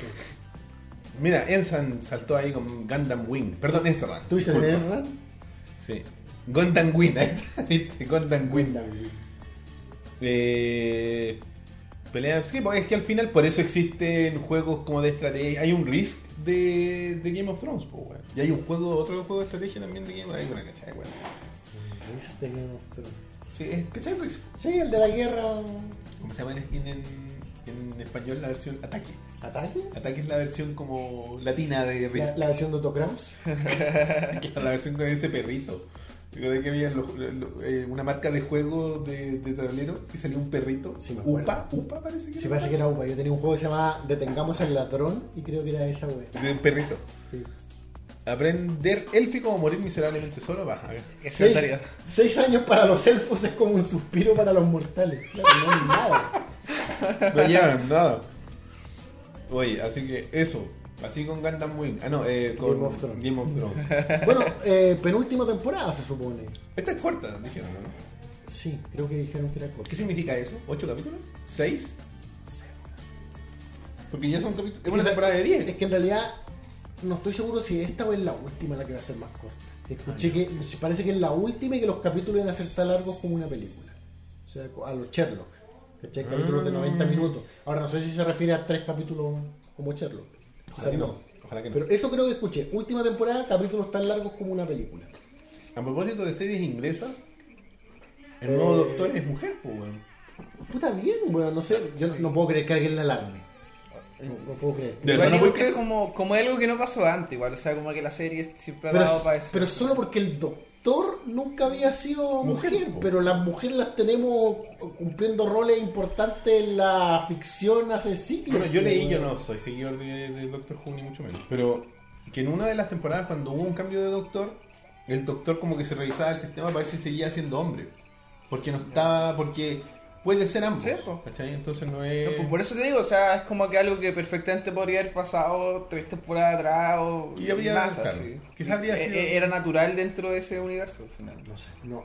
Bueno, tú tienes razón cuando dices que en realidad, ¿cómo? ¿No puedes creerlo? No, en realidad puedo creer que haya gente así, pero no, no debería. O sea, No es debería. absurdo, weón. ¿Cachai? Por ejemplo, imagínate, es la weá de quejarse por quejarse, la, la cultura de, Claro. de, de ver toda esa weá. La amiga de mi querido amigo Chiquen Arenas, Anita Sarkisian. ¿Cachai? Anita Ah, Sarkisian. Anita. Anita. Nuestra querida Anita. Anita, ella es muy pro mujer, es feminista, pero feminista de redes sociales. Y la cosa es que cuando anunciaron eh, a la nueva doctora, yo di, o sea, toda la gente pensó, dijo, Anita va a estar feliz. Pero Anita dijo, "Mm, estaba más o menos nomás. Me gusta, pero ¿por qué no hay diversidad racial, eh, diversidad de orientación? ¿Cachai? La weá es, no, no hay cómo darle... o sea, entonces el doctor del próximo, de, la- de- de cinco años más, va a ser Chino. un hombre chino transexual eh, que le falta una pierna y que es ateo y a la vez musulmán, Que yo, mira, yo homosexual. entiendo que no debería haber problema con eso, pero tampoco la idea es forzarlo, porque estáis convirtiendo a ese en el personaje, en el token, pues, del que hablábamos Claro. la otra vez, Sí, ¿cachai? El personaje que, ah, tiene que venir a cumplir con una necesidad, bla, bla. Y da lo mismo, si son... Si en una pieza hay 10 hueones y los 10 son blancos, no, es una no, no debería ser una conspiración porque todos son blancos, ¿cachai? O sea, la wea... Creo, creo que también está eso de por medio, que el factor o sea, creo que lo que hace algo también no racial o no discriminatorio es aceptar el hecho de que la wea es azarosa o debería ser azarosa. claro, es ¿cachai? que- Porque si no al final es, es más producto, o sea, al final lo que van a estar haciendo van a estar tomando el interés de todas estas causas para desarrollar un producto que le puedan vender a más gente al final. Entonces como que por cualquiera de los dos lados siempre va a, ten- va a ser criticable al final. Anita la huerfanita. Bueno, y Boone tiene palabras fuertes para Anita. Anita la... Chuta. Que se muera. Anita que se muera. Anita que se muera, vamos a reservarnos, queremos monetizar. Yo creo que eh, eh, eh, si, si la wea las fuerzas por, por representar, no sé, lo que yo pensaba el otro día, no, no sé si es correcto o no, pero la sexualidad tampoco es algo que te debería definir tan completamente como persona. O sea, yo entiendo, una sea, personal, sí. Te define, pero no, no podí. Hola, soy soy Elías y soy heterosexual, o hola, soy Margarito y me acabo de operar, no sé, ¿cachai? No tenés por qué Margarito, no bueno, sé, gran nombre. O sea, no- o sea, que, que sea como tu, eh, tu polera con un lema, hola, soy, no sé, por, creo que es un poco demasiado, ¿cachai? Creo que no tienen por qué, tú eres otras cosas aparte de tu sexualidad. Eres, no sé, eres, eh, tienes creencia, eres una buena persona, una mala persona, te gusta algo, convicciones, ¿cachai? Eres una persona. Finalmente eres, bueno, en general lo dicen, es que tú eres lo que haces, cómo te comportas, eres, eres cómo te presentas Y, y en lo que cree y lo que valora y por lo que lucha y por lo que no. Eres un montón de cosas. Y una de esas cosas es tu sexualidad, ¿cachai? Pero, pero tomar eso como la, la weá con la que entras en una habitación pateando a la puerta, Soy homosexual. no le veo mucho el, el- el sentido. Sí, pero en realidad igual hay un punto en el que yo entiendo igual harto la rama en la que nos fuimos. ¿Está bien? En, en el cual yo entiendo igual ¿qué harto como esa protesta en el sentido de que o- o- obviamente eh, el mundo de las personas es muy variado y todos podemos ser demasiado diferentes. Pero igual me parece justo que, que tú impidáis que alguien te diga cómo tenés que sentirte sobre ti mismo. Ah, obvio, sí. ¿Cachai? Igual eso es una imposición súper violenta No, sí. y yo creo que igual es como... Es el gran problema que tienen los, Importante los- cómo los cuidar social justice warriors de sentirse ofendido por el resto. ¿Cachai? De, de que se ofenden por weas que no los involucran a ellos. ¿Cachai? Es cierto. Porque cuando los japos hacen anime, por ejemplo, y el protagonista es rubio de ojos azules, nadie dice, oh, apropiación cultural, eso es de alemanes. ¿Cachai? Por ejemplo, no sé, pues, weón, Attack on Titan. Son puros alemanes, son como europeos, pues, weón, los, Claro. los personajes. Pues. Se y cuando hagan la adaptación, porque hicieron una live action, Sí. y eran puros japos, pues, weón. Claro. Entonces, decir, apropiación cultural, no, pues, weón, es una película nomás. ¿Cachai? A diferencia, por ejemplo, están haciendo la película de Jojo. Mm. Jojo Bizarre Adventure. Eh, Yotaro Kuyo es mitad japonés y tiene mitad. La, la- la mamá es como inglesa. Debería tener rasgos occidentales, pero es un japonés el weón, po, porque la weá es para Japón. Le gustó el nombre Margarito. Es que un, Margarito era un weón gigante, yo me acuerdo. Margarito Sí. era un weón enorme, ¿cachai? Que era así como el hombre más alto del mundo y se llamaba Margarito. Bueno, no sé dónde lo saqué. De ahí lo sacaste, po, de ese. ¿Cachai? Entonces, pero si al inversamente Scarlett Johansson quiere hacer de. de- ¿Cómo es el nombre? Kusanagi, da lo mismo el nombre. Siempre lo digo mal. Mokoto, Motoko, pico. The Major. Está mal, es una apropiación cultural porque Kusanagi es japonesa. Pero en el anime nunca queda claro de qué, de qué raza es. Solo que tiene apellido japonés. Pero si es, un, si es un robot, ¿qué apellido de qué estamos hablando? Claro. weón? Y es, un, eso es en el futurísimo, ¿cachai? Donde todos somos color agua de la weá donde se limpian los pinceles. La- la- Como dijo Elías en algún momento. Frasco para limpiar pinceles. Claro, ¿cachai? Entonces es como. Te estáis ofendiendo por una cultura que no es la tuya. Por una weá que a la, esa cultura no lo. Porque si fuese que los japoneses estaban todos así, se levantaron en armas y boicotearon la película, ya. Ok. Los japos están en desacuerdo. El director está en desacuerdo. La, alguien está en desacuerdo que sea. que tenga el derecho de estar Claro. Pero aquí es como. Oh, esa weá no está bien. Porque esta también es blanca, weón. Y esa weá. no- Lo que dijiste tú, No, los y- Social Justice Warriors. Claro, pero los Social Justice O lo, Warriors que, o lo que dijiste tú de pelear solo porque el capítulo de Game of Thrones es demasiado bueno, ¿cachai? es Claro. odiar. Odiar por odiar. Y odiar de weas que no te, que no te Que no te a ti. incumben, claro. O que, o que finalmente tampoco ameritan tantas lecturas. pues, weón, sí. De hecho, hay un video de H3H3 que es muy bueno. Sobre una mina que eh, se hizo famosa, se hizo viral porque se subió a un lift, que es como una especie ¿Ya? de Uber. Y el conductor tenía una de estas chicas hula de hawaiana. En el auto esas monedas que se mueven. Y Clásico. ella se ofendió porque dijo, ¿por qué tenía esa mona? Porque objetivización femenina, eh, eh, como apropiación cultural, por, por- y, y ahí donde empezó, el, el video se empieza a desmoronar solo su, porque decía, no tienes ningún respeto por el país de Hawái. Fin, fin del ¿Cuándo- comunicado. ¿Cuándo pasó algo parecido? No, por el continente, por el continente. ¿Cuándo pasó algo parecido?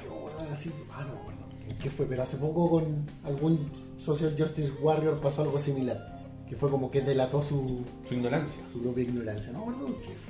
¿Y qué les pasa? Porque al final, como es solo para pantalla, Claro. para sentirse bien ellos porque en verdad les da lo que les pasa.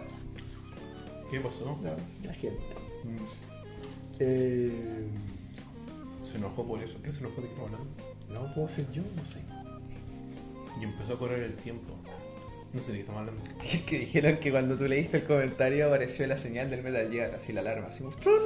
Mm. No, un comentario ahí. Ah, Sobre Margarito, mi hijo. Todos somos Margarito. Margarita, weón. Bueno, así que eso. Eh... Kevlar, buena. Saludos a Kevlar. Mira, publicó a Humongous. ¿Humongous? El de. Es. eh, Ah, pensé que habláis de, de Mad Max, no sé. No, lo que pasa es que en. ¿Cómo se llama esta cuestión? En, ¿Twitch? en Estados Unidos. Eh, este caballero que está ahí, que se ve a poquito, eh, tuvo un problema con una muchacha de estas medias acérrimas al, al feminismo, pero como muy enojona, ¿cachai? Muy como que se, de esas que se triguerean rápido. Sí. Y estaban en una de estas asambleas porque ya los políticos escuchan a la gente, ¿cachai? Claro. Entonces hacen asambleas para que la gente vaya y diga y estaban eh, abo- abogando por poner un precinto policial en una parte de la ciudad donde no había uno y estaban viendo si decidían gastar cierta cantidad de millones para construirlo ahí. Y había, y había gente que estaba a favor, como este caballero, porque le daban más protección al barrio y toda la cuestión. Y en ese momento, que fue como en el 2015, si no me equivoco, estaba muy en boga el tema de Black Lives Matter. ¿Cierto? Esa bola Sí. de que muchas muertes de afroamericanos de mano de policías, ¿cachai? Que estoy de acuerdo, o sea, es una weá horrible. De hecho, ahora acaban de pillar a un weón que plantó evidencia. Porque ahora los pagos en muchos estados, la mayoría de los estados, no sé si la mayoría, pero muchos estados, ocupan bodycams. Tienen cámaras en el cuerpo y que se activan, Sí. están todo el tiempo activas. ¿Cachai? Y cuando ¿Qué pasó? Bueno, la cuestión es que esto, eh, él estaba abogando porque sí pusieran el precinto. Y esta otra niña, que no me acuerdo, Sa- Sarna, Sarna, Sorna, Serna, no me acuerdo. Es que es como de origen hindú, ¿cachai? Entonces tiene un nombre medio raro, para mí. Eh, estaba totalmente en contra. Y al final de esta cuestión, había un medio del local entrevistando a este gallo que se llama como Rudy algo. ¿Es latino. policía? No, no, si no es policía, es Ah. un weón que dijo, yo quiero que en mi ciudad, o sea, que en mi barrio haya una weá de policías porque ellos ayudaron, la policía ayudó que mi hija, que era adicta al crack, saliera de las drogas y tal. El weón estaba abogando porque hubiera otro presidente. Y como que estaban con esta volada de la Black Lives Matter, la mina estaba enojada y lo fue a buscar, lo estaba grabando con el teléfono y el weón lo estaban entrevistando. Y le dice, ah, sí que tú estás ahí de acuerdo con esta weá, y ahí, ¿cómo te llamas tú? Y el weón no se le ocurre nada mejor que decirle eh, Humongous. Humongous es, eh, es un... Como tremendo. Claro, es como una, un pun de, de Humongous. Porque- pero Hugh es un nombre. Y Mangus podría ser un apellido. Entonces, Humongous what? Y ahí, y ahí el meme. Y la weá le empieza a seguir por toda la weá. Y empieza a gritar, esto es acoso sexual. Y la weá le empieza a gritar así. Después llegan los guardias y le dicen, señor, por favor, tranquilícese. No, tú estás defendiendo esto, acoso sexual. Así, weón, vuelta loca, se volvió loca. Al caso. Humongous what? ¿Cachai? Entonces, no caigan en eso. O sea, está bien tener convicciones, pero oféndanse por weas que le involucran a ustedes, weón. ¿Cachai? Como dice Kevlar, es la representación máxima de lo que le hace mal, del el daño que le causan al mundo los social justice warriors. Los, o sea, claro, los Que en el fondo como que matan lo valedero que puede tener una, una postura, ¿cachai? O sea, Como que caricaturizan el, Bueno, Ángel la parte real del debate. claro. Ángel Gutiérrez nos dice, cuando los gringos encontraron ofensivo a Speedy González hasta prohibirlo de la cartelera de la televisión. Sí, o sea, igual yo creo que era un poco... Sí, pero no para sacarlo de una caricatura. Yo creo que Sí. Speedy González no era el problema, el problema eran los otros ratones que eran todos mexicanos flojos que dormían todo el día. El lento Es Rodríguez. que, es que en esa época las caricaturas igual eran súper propagandísticas. o sea, Sí, como pues, está el pato Lucas peleando contra, Hitler y contra los Claro. japoneses y los japoneses caricaturizados como con los dientes gigantes, o sea, la, wea, Los- la sí, la- propaganda está. No. Bueno, los nazis, toda la wea. Ofenderse cuando en él los deja sin luz. Oféndanse, oféndanse cuando en él los deje sin luz. humongous. Humongous what? Humongous, va. Ya, vamos entonces ahora. No tenemos, no, no hubo tiempo, pero lo vamos a mencionar. Vamos a mencionar a nuestros queridos amigos de Holy Geek. ¡Holy Geek! ¿No se está viendo? Porque, no sé. Porque no dijimos. Holy Geek al mismo tiempo, entonces no cargó. A, a lo Ah, está debajo, sí. Está debajo, sí. Ahora sí, Holy Geek. ¿Y la plata? No, vamos a poner más. Todo esto, la gracia de vivo. Ahí está. Ahí está. ¡Holy Geek! No tenemos figura de la semana esta semana porque. Nosotros somos las figuras de la semana. Link es la figura. Link la figura. Quizá los vasos. El vaso de Los vasos son la figura de la semana. Así que bueno, la, la cosa es que ustedes ya, los, los que nos siguen hace un tiempo, saben que nosotros tenemos eh, como auspiciadores del programa a los grandes amigos de Holy Geek. Y eh, ellos tienen una tienda de figuras donde eh, principalmente se dedican a los pops, ese es como su fuerte, pero también tienen otro tipo de figuras como de, de alta gama, podríamos decir.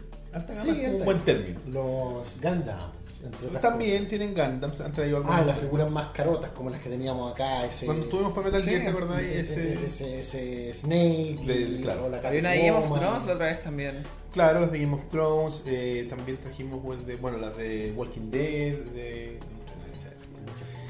La cosa es que los chiquillos tienen un convenio con nosotros y para ustedes también, que por ser miembros del Rayo Mecánico, por mencionar nuestro programa en la tienda, Ovejas Mecánicas, tienen derecho a un 10% de descuento en su página web, que es www.holygeek.cl y lo pueden también hacer a través de sus redes sociales, donde publican las novedades del stock, que es facebook.com slash holygeekchile en- y en instagram.com slash holygeekchile. Pero viene la parte que le gusta a la gente. Holy Geek está ubicado en el centro comercial No, dale, dale. Dos Caracoles. Ha- Hagámoslo como. Vamos, Elías, dilo tuyo. Cárgale. Eh, dilo tuyo. A paso del metro León. Y tienen que reaccionar así muy igual. A paso del metro León. Estoy muerto por dentro. Tienes que hacer el baile. No, no, no. Yo bailo. Vean, lo- vean los Sims. Oye, eh, como bien dijo Elías, El niño pasó el metro León. A paso el metro León. Dilo tuyo, Elías. A paso el metro Leones. A paso del metro Leones. en Providencia, 22, 16, locales 57 y 58. Ah, hoy día fue muy divertido. Mira, una donación de Kojiro con 5 dólares, compadre. Gracias, Para que Elías no grite a pasos del metro de los leones. Te- llegaste tarde. Too late. Too late, baby. Oye, muchas gracias, compadre. Eh, los chiquillos está- hoy día postearon en sus redes sociales la, eh, como ah, fotos de la tienda y pusieron en la mención lo mismo que digo yo, pero no le pusieron el apaso de po. Así que yo lo publiqué en el grupo del rebaño mecánico Ah, y sí, sí, puse sí, hashtag apaso por favor. Convirtámoslo en un hashtag. Háganlo, háganlo. Vayan al muro de los chiquillos, escríbanle hashtag del. Eh, bueno, los chiquillos atienden de lunes a viernes de 11 de la mañana a 20 horas y los sábados de 11 de la mañana a 15.30 para que puedan visitarlos los que viven acá en Santiago. Y para la gente que vive en regiones puede hacerlo a través de su página web, como ya mencioné, y los chiquillos hacen los despachos eh, a través de Chile Express con la modalidad por pagar. No pagas a que recibes satisfactoriamente tu producto en tu mano. Hashtag no paga eso. Exactamente, o sea, eso asegura sobre todo para las figuras que son de alta gama. Claro. Porque un pop, bueno, el pop lo tiráis a Sony, no pasa nada, pues. Es la gracia del pop. Eh, pero si te compráis la figura de personaje, de, eh, inserte aquí nombre de personaje de, de Dark Souls que no me sé, de 500 mil pesos. ¿Quieres que llegue con su Quiere que espada llegue. y todo el cuento? Prístino. Impecable, pristina, exactamente. Así que ya lo saben, chiquillos, pueden ir a la tienda, pueden visitarlos en su, en su página web, redes sociales, no sé, en el teléfono, no sé, esas cosas como del pasado. Mándenle un fax. Eh, un fax, correo electrónico, tampoco parece que sí, deben tener correo. La gente como que ya no usa esas cosas. ¿Fax? No, fax no, pero all media, ya el mail ya es como... Sí. Mándame, mándame un WhatsApp. Oye, así Igual que- el WhatsApp es tu patch. Sí, ¿Muy privado? Gente- yo creo que esa es una weá generacional nuestra de. ¿De que Oye, dame tu WhatsApp. No, no, No. es mi número de teléfono. ¿Por qué te voy a dar mi número, güey? Claro, Mándame un como- correo. Como que la gente más joven es más normal, ¿cachai? O sea, es más como. Claro, toma, ahí está mi número de teléfono. Y es como, no, no, no. Bueno, mi teléfono me ha acompañado por 10 años, no, no Sí, te no lo te lo puedo voy a dar a ti, persona que vengo conociendo. Un beeper, dice Club Vegetal. Un beeper. Claro, chu, tengo que operar. Oye, así que eso, ya lo saben, chiquillos. Visiten a los amigos de Holy Geek para que encuentren Geek. todas las novedades. Están todas las semanas publicando cosas nuevas de sus pop y cosas interesantes. Ya, compadre. Entonces, ahora venimos con el tema de mi querido Link, que sería esta belleza. ¿Qué es esta belleza? Que es un poco chico. sí, lo voy a tratar de hacer más grande, no sé cómo, lo intentaré. Caricaturas actuales. Caricaturas Ay, que qué nunca triunfaron. Ah, qué Antes, antes que nada te puedo decir algo, Roberto. Que mientras estaba hablando de Holy Geek, estaba mirándote como con mucha atención. Y igual que lo había hecho un poco antes, pero de verdad con el, con, con esta camisa, el color te vi más poderoso de lo normal. Yo le dije, me lo comentó antes de partir el programa, yo le dije que esta camisa es una camisa como cualquiera, Pero rosada. pero rosada. Oye, eh, no, pero me corté el pelo para no parecerme tanto andrónico, porque lamentablemente me estoy entrando en canas. Ah. Y estoy entrando en canas, el mismo patrón del señor Luxi. Hay algo ahí. Me falta solo ser millonario. Fuerte. Jamás. Oye, ¿qué tenemos ahí? ¿Qué es esto que estamos viendo acá? Caricaturas actuales. Caricaturas contemporáneas. Ese era como tú, el título que le pusiste, caricaturas Sí. contemporáneas. Caricaturas contemporáneas. Que yo, de, mirando esta imagen, y faltan dos importantes, porque en Zoom esta cuestión es media rara. O sea, este es como el, el- el- es como la referencia cartuner, cartuneriana. Cartoon Voy a dejarla por ahí para que se vea el que es bien importante. No estoy diciendo que el caballero que está a la izquierda no sea importante, pero no creo que la imagen se vea tan pequeña. ¿Tío Grampa o...? Tío Granja, porque el de la derecha es, Es bastante- importantísimo. es más importante. Es, es- es probablemente una de las caricaturas, no, no mi favorita, pero con más influencia actual, digamos, Steven Universe. Sí, ya. ¿Qué nos puedes contar de ¿O qué, o qué queríais hablar de la Sí. caricatura contemporánea? Yo elegí esto como tema porque em, la- la- las nuevas generaciones, que igual ya tampoco son tan nuevas, o sea, ya llevan sus, llevan sus 5 años, las nuevas generaciones de animaciones em, son son súper diferentes a la animación antigua y, y- y tienen un elemento súper interesante de que quienes hacen estas animaciones, ya sea a nivel de guion o a nivel de dibujo, son gente que creció con los mismos estímulos que crecimos nosotros. Correcto. Entonces, es- son animaciones que son mucho más cercanas como a, a- nuestros intereses, pero también como a nuestros cuestionamientos dentro de la sociedad. Y, y, y toda esta serie, al mismo tiempo que, tienen humor y tienen historia y están orientadas para niños, también tratan de, así como lo hacían en los 60, los 70 y los 80, como que las animaciones que, de meter propaganda, de que estas animaciones también eh, como que presentan preguntas que le ponen a los niños y decís, wow, así, como, ¿cómo me hubiera gustado cuando chico que al- algún que algo me hubiera estimulado a, a pensar en esto? Sentirte un poco más desafiado como espectador, quizás. Lo, lo que a mí me pasa y siento es que como que las caricaturas, y no solamente las de Cartoon Network, digamos las caricaturas actuales, siento como que, como decís tú, son estos creadores que no son tan lejanos a nuestra edad, y siento que las caricaturas fueron como que creciendo conmigo en los temas que tratan. ¿Cachai? Por Claro. ejemplo, con Gumball, Hora de Aventura, ¿cachai? Steven en, en una parte. Siento que son temas que siento como que son para un gordo de 33 años, ¿me entendí? Pero yo digo, ¿y es lo mismo que ven los niños? Porque yo siento que están hechas para mí, weón. ¿Cachai? Siento que son los temas para mí, para, para lo que vivo ahora yo. Claro. ¿Y son los temas para los niños? ¿Sabéis lo que yo siento? Me pasa totalmente eso. Así como que yo, yo prendo el Cartoon Network el domingo y, como- y me quedo pegado, así me quedo pegado viendo. Y me pasa de que me pasa lo mismo, digo, wow, esto tiene preguntas que yo me hago, y, pero al mismo tiempo yo, tengo un hijo y encuentro bacán que hay una serie que de a poquito le vaya metiendo como estas preguntas sobre cosas que ahora pienso teniendo 26 años. Quizás si hubiera crecido cercano a esa idea, ahora la idea se- me, me molestarían menos Correcto. como y, y la serie hacen harto como no sé criticar mucho en Gumball por ejemplo critican harto la burocracia el capitalismo el, exi- el exitismo y, co- y- y todas las series a, pe- a- a pesar de como de su tono de comedia se van encargando de levantar cosas importantes o sea Steven Universe es súper eh, a favor de la comunidad LGBT, o sea, una serie de niños con- donde casi todos los personajes son lesbianas. Y, y, y- la y el, en el trasfondo de la serie te dice que, loco, eso no es tema porque lo importante es que todos se aman, ¿cachai? Y ellos son una familia que es súper diferente, pero son una familia. Entonces, me, me gusta mucho cómo estas series vienen como a, a concientizar de una manera diferente a los niños. Como, me gusta harto que los niños estén expuestos a esta... a esta- A mí me pasa eso, lo que tú dijiste con Steven, porque al principio tú decís, claro, esta serie tiene mucho el, el mensaje de la. ¿Cómo son las iniciales? LGBTQ. O sea, ¿cachai? Tiene mucho el tema de, de- de- de la diversidad sexual y de, de, como el- el- las pare- parejas como del mismo sexo, ¿cachai? Como, no sé cómo llamarlo de una manera políticamente correcta. Como el tema de, de todas las. Diversidad. la diversidad sexual, O sea, ¿cachai? como- o sea, el, el término políticamente correcto sería la comunidad LGBTQ. Entonces, pero, pero, después sentí que la serie, es como decías como decías tú, la serie trata del amor propiamente tal, ¿cachai? El, el tema del amor, o sea, da lo mismo, porque se supone que la, hablemos ya en el canon de la serie, se supone que en el fondo las, las gemas no tienen sexo, ¿cachai? Claro. Es una weá física, es una weá de apariencia física, pero no... Se ven como mujeres. Se ven como mujeres, pero no es, es el tema, no, no es la sexualidad propiamente tal genital, ¿cachai? Es sobre el amor de las personas. Y, y- y como que la serie lo trata de una manera súper adulta, ¿cachai? Por ejemplo, a mí particularmente el tema del papá de Steven, eh, ¿cómo se llama la mamá? Eh, Rose.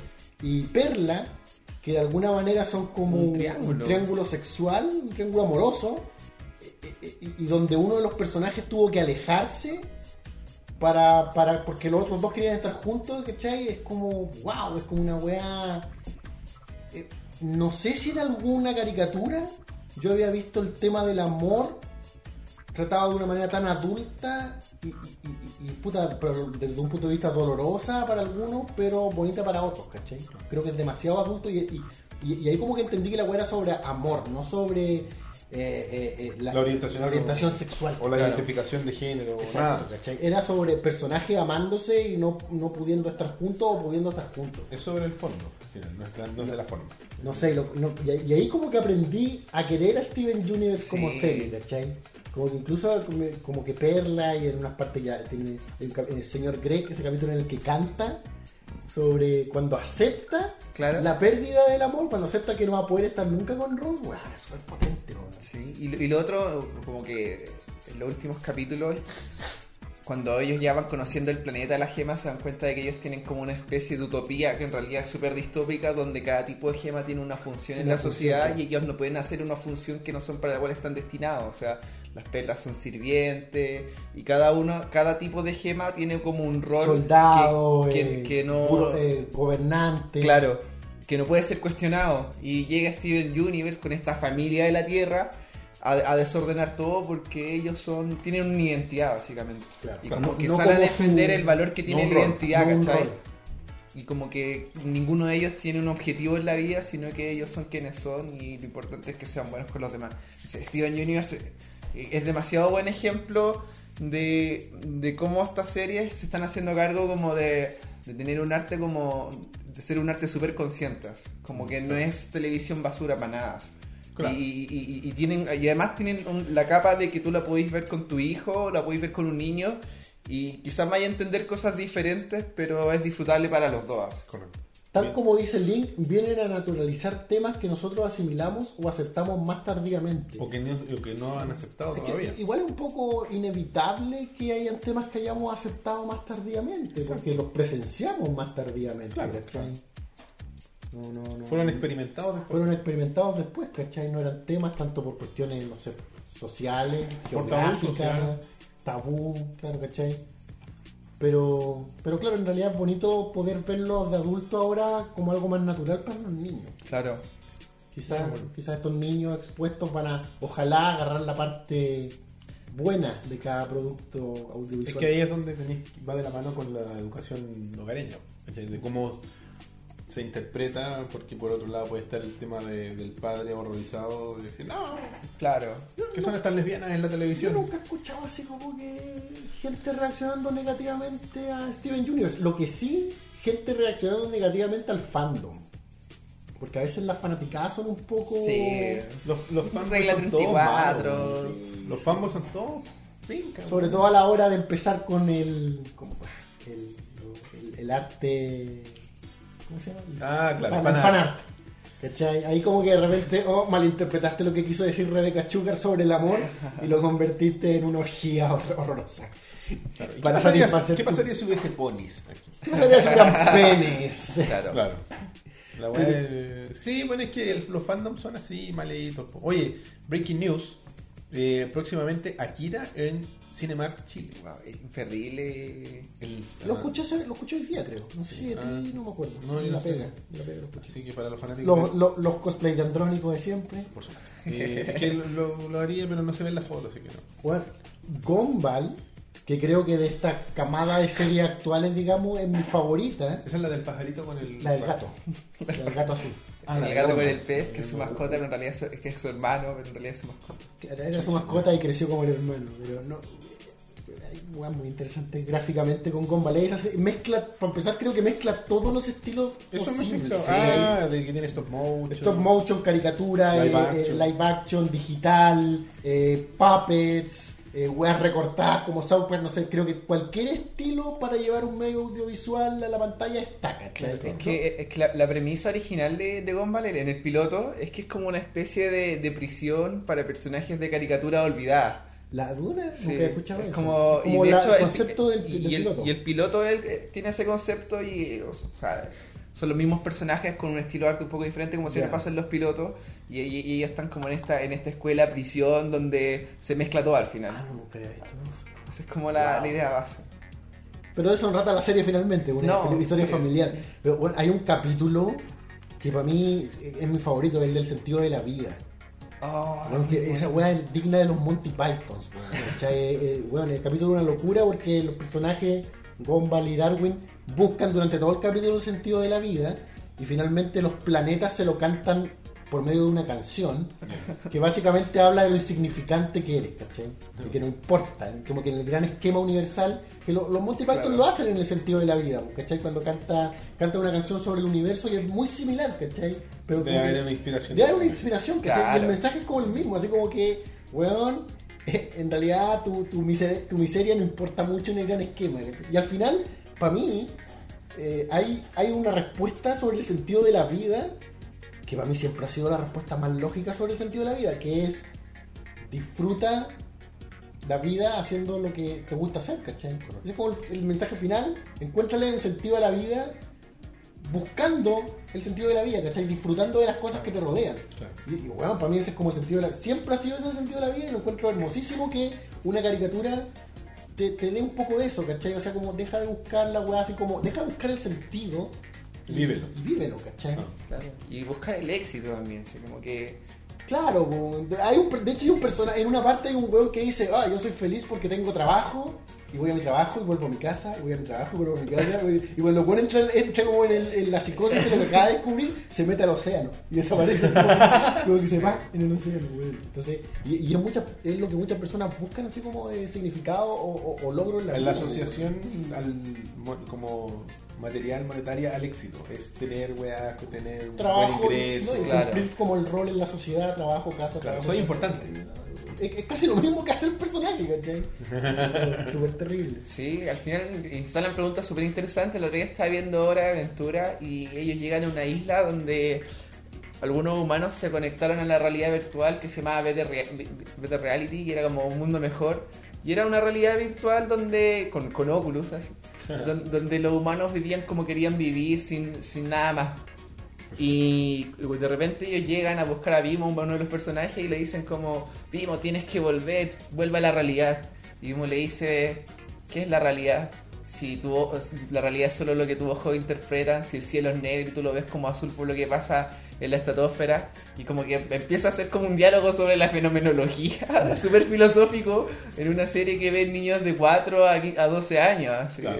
que- y, con preguntas súper interesantes. Encuentro interesante que se planteen esos temas, pero claro, quizá hay una barrera idiomática que igual uno a los cuatro años no podéis superar. ¿cachai? No, obviamente. De hecho, incluso 10 años todavía no podéis pasarla, así que en ese sentido igual siento que está más dirigida a nosotros inevitablemente que al niño propiamente tal. Pero sí encuentro que está bien que se les siembren esas weas como, como niño, porque igual... Por último, la, la duda, o no la duda, sino que la, la curiosidad. de- Y después cuando tú como niño creces, nos pasó a nosotros yo creo con, qué sé yo, Ren y Stimpy, pero después cuando crece y tú vuelves a ver, dices, weón, ahora entiendo lo que me quiso Claro, decir. Oye, Claro. saludos a la gente, porque llegó eh, mucha gente de la transmisión que está haciendo Cucuri Show, así que Gracias, gracias Cuculi Show por mandar sus limones. Ahí Feynman nos saluda, eh, ¿quién más era? Raciel Knight, eh, y no sé quién más. Gracias JP por mandarnos gente. Saludos a la gente que Mua, llegó desde la 123 transmisión. personas, Así gracias. muchas gracias. Y si les gusta, los invitamos a que le den me gusta y eh,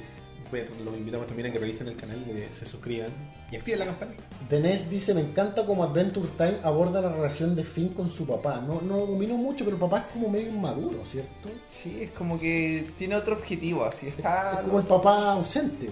Sí. En algún momento se están como, como que se conectan. Sí, pero al mismo tiempo, dentro de las preguntas que, que instalan, y lo voy a referenciar no directamente a lo del papá, sino desde otro caso. Como que en la conexión familiar, si bien es importante en Hora de Aventura, como, y, y si es la búsqueda que hay detrás de todo, al final la respuesta es que no importa tanto. Así como que no importa tanto quién sea el papá de Finn, porque el papá de Finn no hace que Finn sea Finn, sino que lo hace el mundo que lo rodea y con quien interactúan. Hay, hay, hay- hay otro capítulo donde él parte y le dice a Jake como, ¿sabes Jake? A veces me pregunto por qué los humanos tenemos mascotas. Lo obligamos a querernos porque si no nos quieren no lo alimentamos y, y- y empieza así, así como... Y después lo abandona, abandona la idea y empieza a construir la idea sobre que al final tener mascotas es esclavizar animales y después lo abandona y se va por otra por otra parte, pero siempre siempre están Claro, instalando como, Como cuestionamiento. instala los temas, pero te los deja ahí, ¿cachai? Claro. Sí, tengo, tengo eso claro respecto a Adventure Time. Hay, hay una weá que nunca he sabido, si- o sea, no sé si me quieren llevar alguna moraleja o algo, pero para mí la- una de las weas más profundas es lo del rey helado. weón. ¿Cachai? Ese weón que alguna vez fue, qué sé yo, una persona normal, buena, estuvo enamorado y todo el cuento y como que se dejó corromper por, por este poder que es la corona. Y ahora como que es alguien que ya no está conectado con esa persona que alguna vez fue, pues. Entonces encuentro súper triste su historia. Como Sí, encuentro- porque el- así como un- ya no es un villano propiamente tal, pero es como una figura trágica. Claro, una eh. figura súper trágica dentro de, Bueno, y todo del, el, el- como el, el escenario donde se desenvuelve Adventure Bueno, Time. sí, pues. El tema que es como post-apocalíptico. Claro. post-apocalíptico. Y al final como que son- fueron los humanos los que se llevaron a su propia destrucción. Claro, y tiene mucha referencia como en, en- en- en el, el entorno, digamos, donde se ven así como esqueletos, así como... como criaturas Hecho, mutantes. Al mundo, son- al mundo le falta un pedazo. le falta un pedazo, falta un porque pedazo. la guerra, la guerra de los champi- la guerra del hongo creo que se Sí, llama. por la guerra de los Por- champiñones. pero y se es por llama. la- por la hueá atómica. Sí, pues. Eh, Claro, entonces y es como que eh, se vive en un mundo que es post- post-apocalíptico, pero lleno de inocencia. Claro, por la inocencia de- del niño, de los niños. Claro, sí. está interpretada como la- desde, la- desde las figuras más inocentes que podéis tener que un niño y, un, y su mascota. Claro. Y su mejor amigo. Sí. Y entonces le da una mirada un poco más cercana para los niños. Y a, y a nosotros desde una visión eh, como desde la inocencia perdida, entre comillas, de los adultos, ¿cachai? Y no sé, por la, hay, hay connotaciones, yo creo que es más suave en sus connotaciones que otras series. Sí, sí, sí. Eh, Es más sutil. Es más sutil en el. No, no es tan. Por ejemplo, el, el, el Rey Frío. ¿cómo se llama? El Rey Helado. El Rey Helado. Él tiene como tema. Porque está como, como es corrupto con la mina, con la. Pero también hay una relación en- del perro con este como caballo raro. Eh, Arcoíris. eh, arco- que, claro, que habla, habla en jap- coreano. Habla coreano. Claro. Entonces. Hay relaciones, pero. Por ejemplo, está esta niña que es como una vampira. Sí. Sí. ¿cachai? Hay personajes que son interesantes, son interesantes y que representan arquetipos como de la sociedad actual. Pero, es más sutil, no estar en tu cara como Gumball o, claro, o no Steven es- Jr. claro, no, no es un, no es un monólogo hablando de la. de- de- El sentido de la vida. Claro. sino que te lo cuestiona a través de, de, de como. Es como lore, es como lo que pasa con, con Dark Souls. Es como cosas que están en el mundo y que si tú quieres las puedes interpretar y las puedes indagar más en profundidad. Claro, igual hay cosas que son directas y que, que son súper intencionales. De hecho, como que la, la serie, la- en la localización, en la traducción acá, hay cosas que no traducen y cosas que son súper importantes. Así porque, como que en la idea original de la aventura, era el, el plan era como que a través de aventuras de un, de un loco y su- de un cabro y su perro, eh, ir presentándose di- distintas situaciones, pero que también como que tuvieran como una inteligencia detrás. Y, y siempre como que la búsqueda era celebrar la inteligencia y hacer que la gente se cuestionara. O sea, como que la aventura era el salir a buscar más cosas, ¿cachai? Como salir de Y- tu zona de confort. Y de hecho el catchphrase de, de Finn en inglés es matemático. Y él en vez de decir, oh, genial, dice matemático. Y en la localización nunca lo toman así. Y, y es un elemento súper ¿Cómo importante de la dice el serie. latino? Dice algo. Genial. Sí, dicen como genial y cosas como... Guau, ah, no entendieron. Y- o sea, no, no dejaron y- el concepto. Claro, ¿no? y que es súper importante. O sea, hasta, hasta en el piloto bueno. está... así. No cachaba. Oye, la gente quiere hablar de Clarence. ¿Cuál es Clara? Clarence es, es El gordito. el gordito. Que es como es la aventura de un niño en su colegio, ¿no? No, no, no, no, no, Claro. no es más ambiciosa que esa, no, No es tan un universo. el. No, no, es que creo que la profundidad va como por. Va por otra área. Yo no, no, no- no, sé si. Algunos dicen que Clarence es muy inclusiva, que probablemente es la serie más inclusiva actual, porque si bien no está explícito en la serie, al parecer él sería un niño down. ¿Nunca han escuchado eso? No.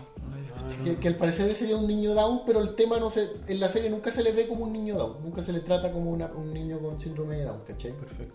Pero, sí, ¿Pero es una teoría de fans? o Eh, es- eh, es teoría de fans. Sí, lo, Es lo que, lo tiene fans. Clarence... Porque es como un niño inocente, es como el que se preocupa de los demás, es como Claro. es como el que quiere es, es como el más animoso, cariñoso, entusiasta, es como distinto en su inocencia y en su punto Realmente de es vista cariñosas, es distinto a los demás, ¿cachai? Sí. Clarence hay lo que hace súper bien, que interpreta muy bien el mundo de los niños desde la mirada de un niño. Tú ves un capítulo de Clarence y, no sé, están haciendo, hacen guerra de, de cucarachas y las ponen a hacer carrera, o, o- o no sé, eh, tiene, tiene muchos pequeños detalles que tú decís, wow, yo, yo sí veía las cosas así cuando era chico, así como se dan un beso, ven a alguien darse un beso y es como asqueroso, y como que... Y como que habla de esa niñez que tú recordáis a medias, ¿cachai? Con esa, con esa Claro. niñez Nebulosa. nebulosa, ¿cachai? Siento que eso es lo que hace Clarence, así como que desempolva esa niñez, rebulo- niñez nublada, como decís tú, con, con esas weas que... Como ir a la playa, ¿cachai? Como, y quemarse en la playa, pero weas que tú tenías así como atrapadas, borradas, y como que las desempolva. Perfecto. ¿cachai? Como, como jugar en el jardín, como ver weas donde no están, como. no- eh, puta, no sé, que- empezar a jugar con scotch, con weas con. ¿cachai? Como cuando eres más chico y como que veis las weas a esa altura de Como- niño. o, o como las modas del colegio, así como que en el colegio a veces pasaba que alguien llegaba con un juguete y de repente ese, ese juguete se transformaba en la sensación y todos querían tener el juguete y se Claro. transformaba como una moda que era todo el tema del colegio por tres días y, al otro- y a los tres días llegaba otro tema y pasaba a ser la nueva moda del colegio. ¿Qué cosa? La moda. La moda, los Gundam. No, mira. ¡Ah! La moda. Se acaba, en- se acaba la transmisión. Oye, ¿verdad, weón? ¿Verdad? El spinner maldito. Lo que me gusta de Clarence es que también mezcla cosas de los 80 y 90 con los 2000. Que yo creo que es, Es como. que es como el guiño de esta generación. Claro, porque sus creadores fueron niños en otra época. güey. Fueron niños junto No, con nosotros. no, como no siento que. Clarence hable de la niñez actual, güey. Siento que habla de la niñez de, De jugar con tierra. Menos celulares sí. y más, más juguetes. Sí, digamos. Sí, es que habla de la niñez, no como en el presente, sino como de la niñez, como de la visión De de lo que niño. debería ser la inocencia Claro. de antes, digo.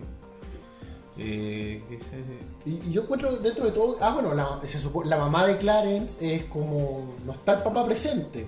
No, Y no, está y- como el novio de la mamá, como una figura paterna súper presente, a pesar de que el tipo es medio incompetente y medio tonto, torpe, pero es como una y una figura súper eh, presente y que él trata como papá, ¿cachai? Es como bonito eso. Y, la mamá es como súper trabajadora, son medios pobres.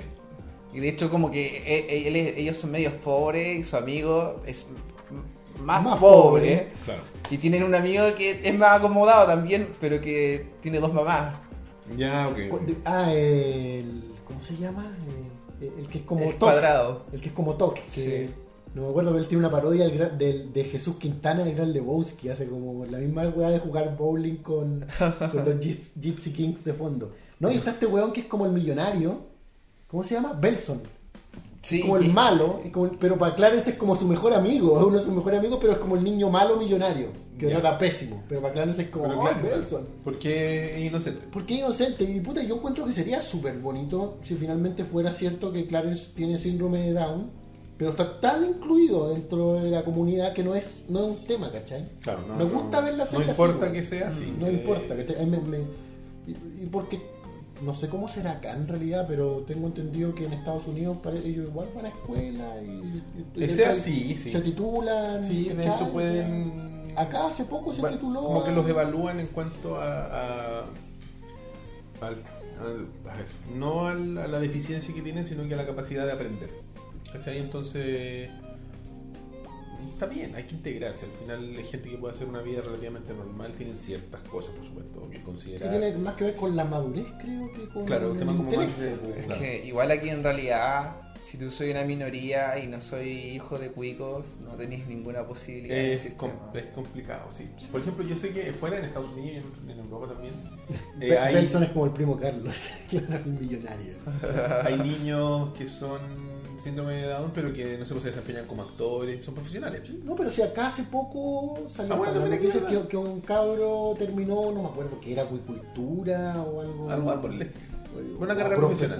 pero en una carrera profesional. Eso es importante, ¿cachai? Entonces, eso Entonces, hace. a mí me gustaría pensar de que Clarence trata de eso, así como una inclusión eh, tan eh, normal de un personaje que no es tema Claro. que tenga Down. Claro, ¿viste? Collero dice en el colegio que donde yo trabajo hay un niño con síndrome de Down, ¿viste? Y un colegio no para gente con necesidades especiales, asumo. Claro. Y sobre todo, porque en el caso de Clarence, si fuera cierto, estamos hablando de que es como el. Probablemente es como el más empático de todos, ¿cachai? O sea, Claro. tiene otras cosas, ¿cachai? Gabriel Cornejo, Cornejo dice, más que Down me parece que Clarence tiene discapacidad intelectual. No ya, sé, perfecto. O sea, como, como que yo no, siento que sea, aprendizaje. yo no siento que sea intelectual, pues, weón. Sí, probablemente es como. No digo que sea una lumbrera, pero es como de los más creativos.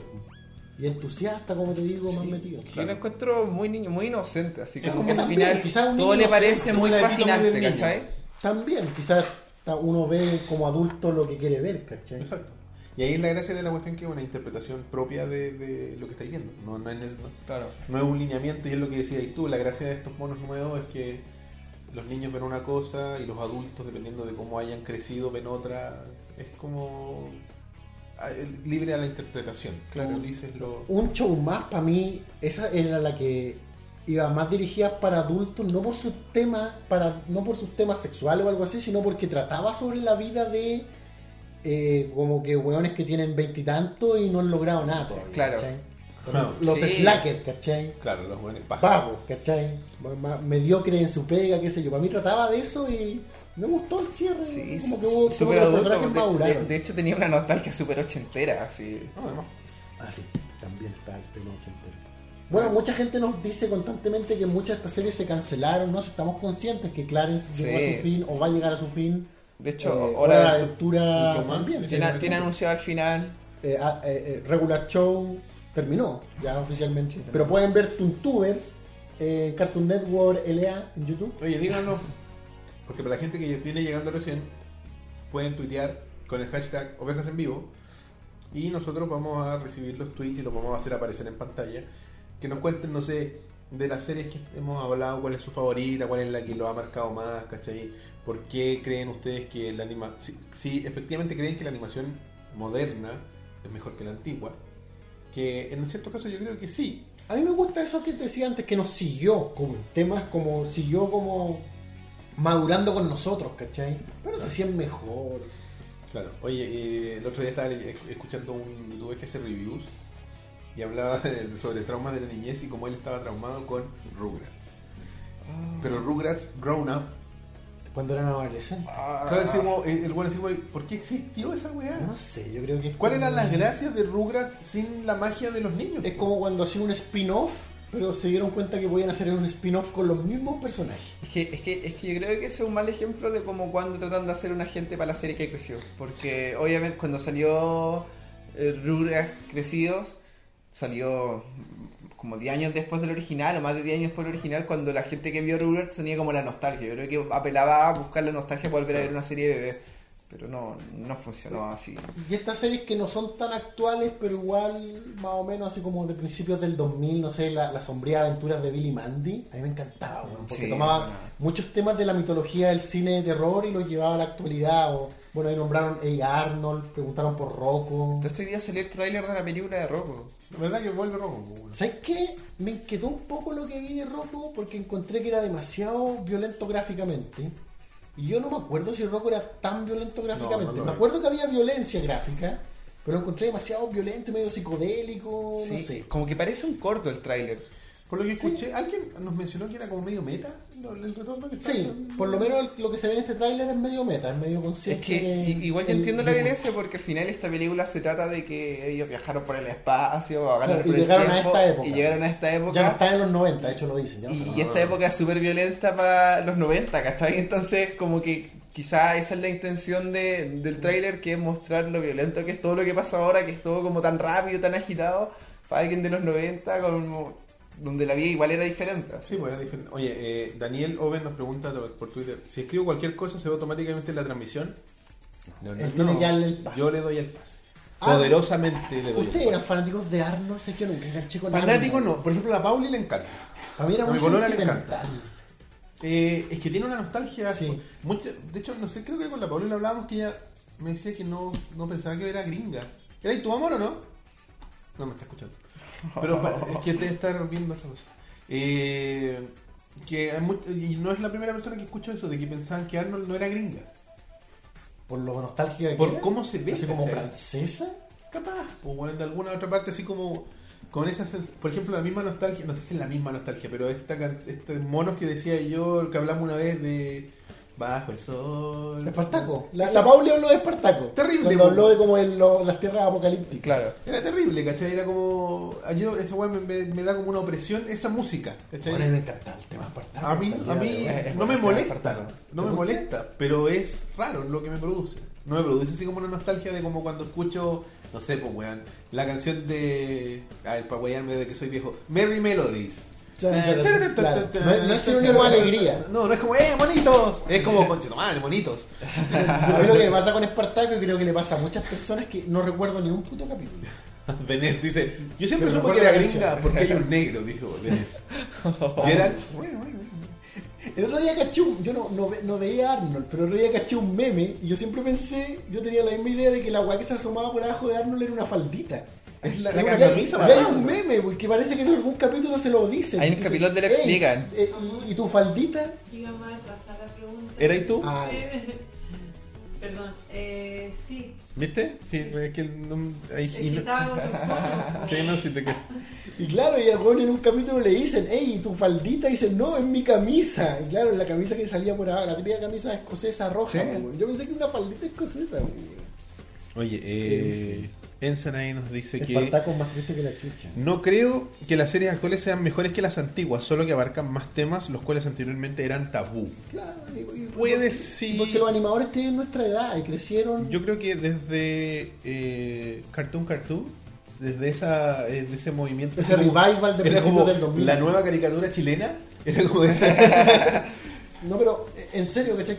Cartoon Cartoon fue un intento de tener un revival de las caricaturas que sentían que estaban cayendo y que querían. querían gente inspirada por todos estos genios como Tex Avery, ¿cachai? Claro, pero y. Tex Avery era muy progresista en ese sentido.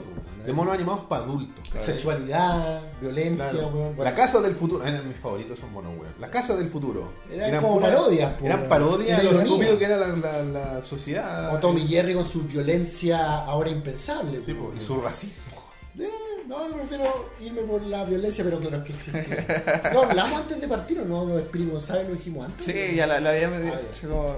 No, no, pero lo hablamos dentro. No, no, pero me refiero a que en Tommy Jerry. La negra. La negra, pues, weón. Era la empleada, pues, weón. ¿Y sabes cómo se llamaba? Se llamaba Mami Two Shoes. Mamados zapatos. Así se llamaba la negra. Tommy Jerry. Tommy Jerry. No, pero es que ahí también tenéis que entender que son productos de su Contexto, época. por supuesto. ¿De qué año estamos hablando? ¿Los 40? ¿50? ¿Cachai? Entonces ahí era como Blackface, pues, ¿cachai? así como niños poniéndose a llorar porque salía un negro de no, no, sí, una blanca con los pies pintados. Tranquilo, hijo. SWAT Cat era la raja, sí, todavía estoy esperando ese supuesto. Pero es que ese es del movimiento que alguien mencionó antes en el chat de los monos radicales. Pero en el caso de SWAT Cat, weón, estaba bien hecho porque no era como un radical así como somos los capos boys, no sé, o los o huesitos de soprole que cantamos. Era, era como. Qué buena referencia. Era, bueno, los SWAT Cat era súper violenta, bueno, había muerte. Eran esas pocas caricaturas donde la, la muerte existe así como algo implícito, así como, o sea, explícito, muerte. Oye, da- murió. Daniel Owen dice, tienen hasta voz en off. Qué grande ovejas mecánicas. ¿Qué voz en off tienen? La Pauli. Ah, la Pauli. Ya lo Es que dar. tú la ves, pero el público no la está viendo. Sí, de hecho, no, no, no, no asocié, le voy a dar me gusta. Gracias. Gracias por tu comentario que no entendí. ¿A cuántas personas conocidas les pusimos Yujin por Arnold? Recién me percaté de la negra era la empleada. Bueno, nunca cachaste que era la empleada. Qué inocencia. Está bien, está bien. Bien por ti, bien por ti. Pero era un tema y creo que después en algún punto quisieron dejar entendido de que una negra podía tener esa casa. Claro. Negros con casa, Negros con pamplinas. Mini saboritos. Palabra, hermano, radical. Mal, Sí. Malcolm, la negra. siempre- Palabra. Me acordé de ese capítulo de Los Simpsons donde sale tan, tan. Palabra. Me encanta porque NSYNC se tomó para la chacota de ellos mismos. Sí. Oye, está Rob Núñez. Uy, ¿qué, por qué no está aquí, weón? Team Rock. Ya, ya aparecieron los panas. Fanboys, los fan- las fangirls de- del, del rock. Yo soy una fangirl del rock. Yo también. Y no lo no veo hace años, como que solo lo veo en el chatas. Tubular, tubular. Tubular, La, tubular. la tapa, la, la tapa de Super Mario World. Pero es tubular es como de skater. po, Sí, pues, es como tubular. la weá, Sí, la, po. la cañería, creo, ¿no? Sí, Claro, tiene que ver con el half-pipe y la weá. It's tubular, man. Es como dude, bro. Bueno, y- y, por ejemplo, yo le hablé de tío Grampa, que nunca he Que- sentido que- que, tenga un mens que no, no alcanzó a que entrar en la foto. Nunca he sentido que tenga así como un, un- un sentido profundo, pero sí tiene harto como shock visual, ¿cachai? Es como pensar en Ranger Stimpy un poco, es como esa caricatura Sí. un poco para hacerte cringe, para incomodarte. Ya. Que igual no es válido, ¿cachai? Igual es Obvio. una tendencia dentro de las caricaturas actuales. ¿Qué pasó? Eh, Roberto me respondió. Link, yo soy una fangirl de ti. Festival del carnet a la chucha.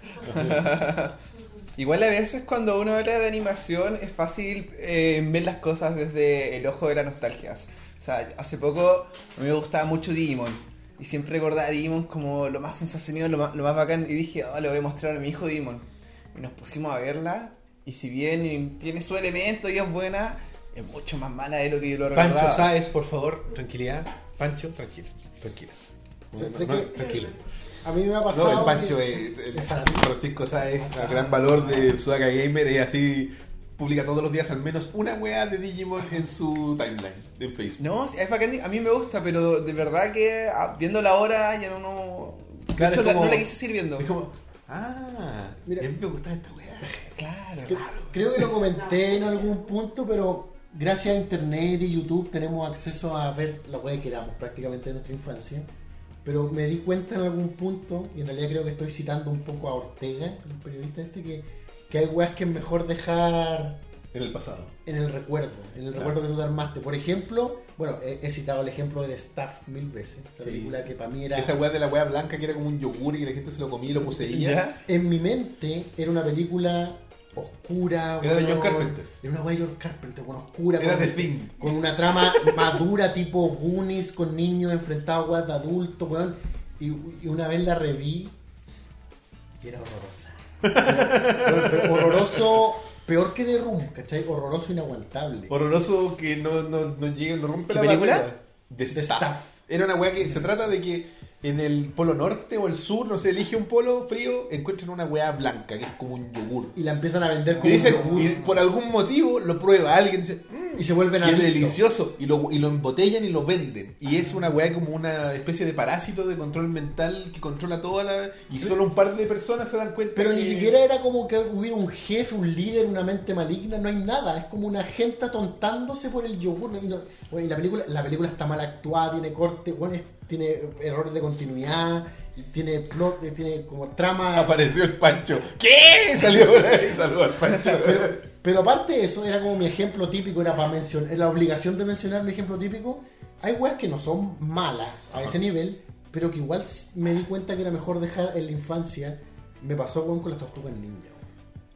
Oh. la- weón, yo amo las tortugas ninja. las tortugas ninja. Amo las tortugas ninja. Pero creo que es mejor dejarlo en mi cabeza. Mira, y en- es, en la. Skeletor dice: Es como ver los Power Rangers la primera generación. Ahora es horrible. Es Bueno, verdad, los Power. Rangers fueron magníficos en su época, tiene un fandom hasta el día de hoy que se basa en, en recordar la nostalgia, pero de verdad siento que como adultos, ex- ex- expuestos a la, a, a- a- a la narrativa actual, no podemos volver atrás y apreciarlo. No, es Así como- que es mejor dejarlo. Y no es porque sean malos, sino porque ya no son para nosotros. Como que te hacen sentir eh, eh, estúpido decir: Yo veía esta weá. Bueno, te hacen sentir muchas cosas. te Y hacen no me sentir- la perdía. Y- y el- bueno, ¿Qué soy? ¿Quién soy? y el, y el pacing, el ritmo. te vayas te vaya al baño y te miras el espejo. ¿Quién ¿Por qué soy? soy así? Claro, la misma cara, la misma cara del perro. La misma cara del perro. Oye, eh. Perdón, Elías, The Staff es una obra de arte. No. Es que esa es una persona que no la ha visto en el 2017. Sí, güey. Anda a Venla, verla. venla ahora, por favor. igual yo quiero defender a John Carpenter. No, no, Creo sí. que sus No, películas No, no, tienen... no, no es de George Carpenter, No, es de ah. Miguel Martínez, un weón nadie, Ah, que hizo una película que se llama The Staff. Era, era paralela a The lo, Thing. lo que Roberto decía que en mi mente Era una weá de John Carpenter. era como una guay John Carpenter, como una joya, pero no, no, no lo es. No, No, lo es, ajá, no lo ya. es. Es como They Live, que es una película de bajo presupuesto y uno la ve y sigue siendo... No, no, no, ojalá, ojalá fuera como Day Live. No, no, no, sí, es, es, es Ed Wood, The, eh, The Room, pero más peor. Sí, es como, eh, no es tan mala que es buena, es mala. No, es solo mala, es el problema. Es de esas películas que tú decís, hoy voy a ver esta weá, y yo sé que, por ejemplo, no es como Los Ghoulies. ¿Cachai? Los- ¿Te acuerdas de los Sí, Ghoulies? sí. ¿Cachai? Esa película No es- un mono verde con como una weá que era como un gato. Y que, y que se notaba que eran como unos Y tigres. que yo cuando la vi cuando tenía 11 años sabía que la weá era pésima. Y ahora la veo y igual de pésima me cago en la risa. pues. Pero Como- te caes de la risa, ¿no? De staff. no, Es como, bueno, claro, The Staff tiene esa weá. Y yo la recordaba igual que tú. Y era como, no, si esta weá era como buena, era como del cabro chico que tomaba el poder. Sí. Porque era un niño el protagonista, ¿cachai? Con un Y policía. el policía era como la figura paterna, decía yo, y es como que su propia familia estaba poseída por la Wilde, había tenido que dejar a su familia, que fue, y la weá es un bodrio, Link es un Una película así como de esas que daban en la tarde en el Chilevisión. Esas películas así como después del comisario Rex daban esas weas. De hecho yo dije, esta película está tan mal editada, Que esta weá tiene que haber sido como una, una versión mala, resumida, cortada, que bajamos de torrent, y después, y después la busqué por otra La fuente. vio dos veces. la, la busqué- la- la volví a bajar por otra fuente y la weá es así, weón, la weá es Es horrible. horrible. Wow. Y- pero cuando yo hablé de tortugas ninja no lo ponía a ese nivel, pero sí me refiero que estos productos que sí son buenos, fueron buenos en su época, ya no son para nosotros, ya no son para... O sea, son para esos niños que eran niños de los son, 80. son para nosotros de los 80 y de los 90, no, No son, son ni- para... Y ni siquiera para niños de ahora. No, no. Y que bueno, y quiero eh, para, con Skeletor. Grande la tropa Rex, igual la recuerdo Eh. La tropa Rex. He-Man sí son monos que se mantienen, weón. Yo los veo y son buenos. ¿Sabes qué? Es que, es que He-Man tiene, dentro de todo, tiene tremendos guiones, weón. Es decir, eh, Sí. pues, Paul Dini era un guionista Bueno, de, sí. de, de He-Man, pues, weón. Creo no sé si fue su primer gig, su primer trabajo, pero Paul Dini estuvo ahí. weón. En los No. comentarios se están matando por Digimon todavía. ¿Viste lo que hiciste? Oye, hay 123 personas en, el, en, en la transmisión. Muchas gracias por acompañarnos, pero quiero hacer una queja formal. Hay 77 likes nomás. Oh, que todos los que nos están viendo No, den like. póngale like, póngale like, no les cuesta nada, ahora. O chiquillos. si no, vamos a hacer mierda todas las series de la infancia. Claro. Vamos, vamos a Uno por uno. Vamos, a vamos a cambiar el programa y va a ser destruir aún más Digimon. O- O el falso Pokémon, como le gusta decirle a algunos. Claro. Yo, ojo que quiero defender un poco de Digimon El dentro de la crítica. El viking de Game of Thrones. El Vikings El de tu- sorry. el Viking de tu. Digim, de tu De Pokémon. tu Pokémon. Yo quiero defender un poco la crítica de Digimon. A mí me gusta mucho Digimon, pero por lo mismo me dolió verla de nuevo, porque me gusta demasiado y de verdad no me, no me lo esperaba. Sentí lo mismo que tú con The Staff, weón. Ah, ¿qué pasó aquí? Bueno, y te lo juro, weón. Ver The Staff de nuevo, que bueno, igual fue hace un tiempo, 2013 quizás, no sé. Mató tanto la película que yo tenía en mi cabeza que lo lamento, weón. Es paja esa weá. Yo sería más feliz si hoy día No lo dijera. si- sí, y si hoy día pudiera decir, weón, recuerdo nebulosamente esta película gloriosa que se llama The Staff, weón, del yogur y el niño, weón, y era gloriosa, weón. Sí. Oh, Sí, Elías, de ¿sabéis qué? Quizá es momento de abrazarnos por todas las series que perdimos de la nostalgia. que perdimos por culpa de internet y reverlas. Hacemos los tres, weón. In Memoriam. Y sale de Staff, la tortuga ninja, Digimon. Así como los Oscar, cuando al final sale como la, o sea, la- las personas que murieron este año. Bueno, a- adoptemos a la cuenta de tres la posición de Sad, Sad Affleck. Uno, dos, tres. Ok. Continuemos. Para ustedes. Para- para- para Luis el, el- el protector de pantalla de esta semana. O sea, el fondo de pantalla. De Y luego es Staff el mejor. OP, OP es el opening, ¿verdad? Es el de Digimon 3. Ah, pero dentro de los de Digimon, porque bajo ningún punto de vista es el mejor opening de, de- de- de nada, digamos. O sea, es un buen opening, pero no es el mejor opening. No, no, mejor de Digimon. Claro. Igual Digimon tiene muy buena Los centuriones, el jinete sable. ¿Cachai? Que esa es la diferencia de esos monos versus estos monos. El jinete sable era como. "Oh, concha tu madre". Es un juguete al final. No había elecciones. Yo por eso me acuerdo de He-Man, porque había elecciones. Ah, claro. He-Man como que te trataba de enseñar. Se ponía el weón muy cerca de la pantalla, incómodamente cerca de la pantalla. Amigos, recuerden que, que no se weas. Si alguien les dice que hagan algo y no quieren, no lo hagan. No, tienen la obligación de Como hacerlo. grafas. ¿Cachai? Era como que rompía la cuarta pared, He-Man. Te enseñaba una lección y tú decías, chucha, este weón me está hablando a mí. Elías, Sí, Elías le gusta vivir una mentira. Puta, en el caso de que cuando te destruyes tú mismo la infancia. Claro, es que no tiene ni un sentido ir, Claro, a, ir a pues, visitar una weá que te gustaba para que ahora no te guste. ¿Para qué enterarme de que la weá no era tan buena como yo pensaba? Si la weá está en el pasado, era un recuerdo, esa realidad que tú mismo te construís con tus recuerdos. Maldita pues, internet, es culpa de la internet y su capacidad de, re- de retroceder. Bueno, oye chiquillos, yo Sí, creo nos repasamos, que llegamos pero- al momento de... Claro, que era un buen tema. Era un buen así que muchas gracias Link por tu tema. Pero empezamos a despedirnos y los invitamos como todas las semanas a que nos escriban a ovejasmecánicas.gmail.com Se está pegando la transmisión. Estamos en facebook también.com slash ovejas mecánicas, donde publicamos muchas cosas constantemente.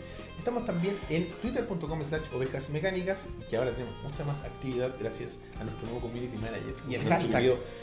Hashtag ovejas en vivo. Instagram somos ovejas.mecánicas, que está más poblado que nunca.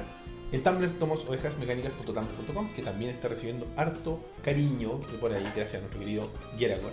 El grupo de Facebook es Rebaño Mecánico, grupo oficial de ovejas mecánicas, el grupo más activo de Chile. No, mentira. Pero de, de- de los que yo conozco por lo menos. Con los mejores memes al menos. Discord.me slash rebaño mecánico es el Discord donde no hay nadie.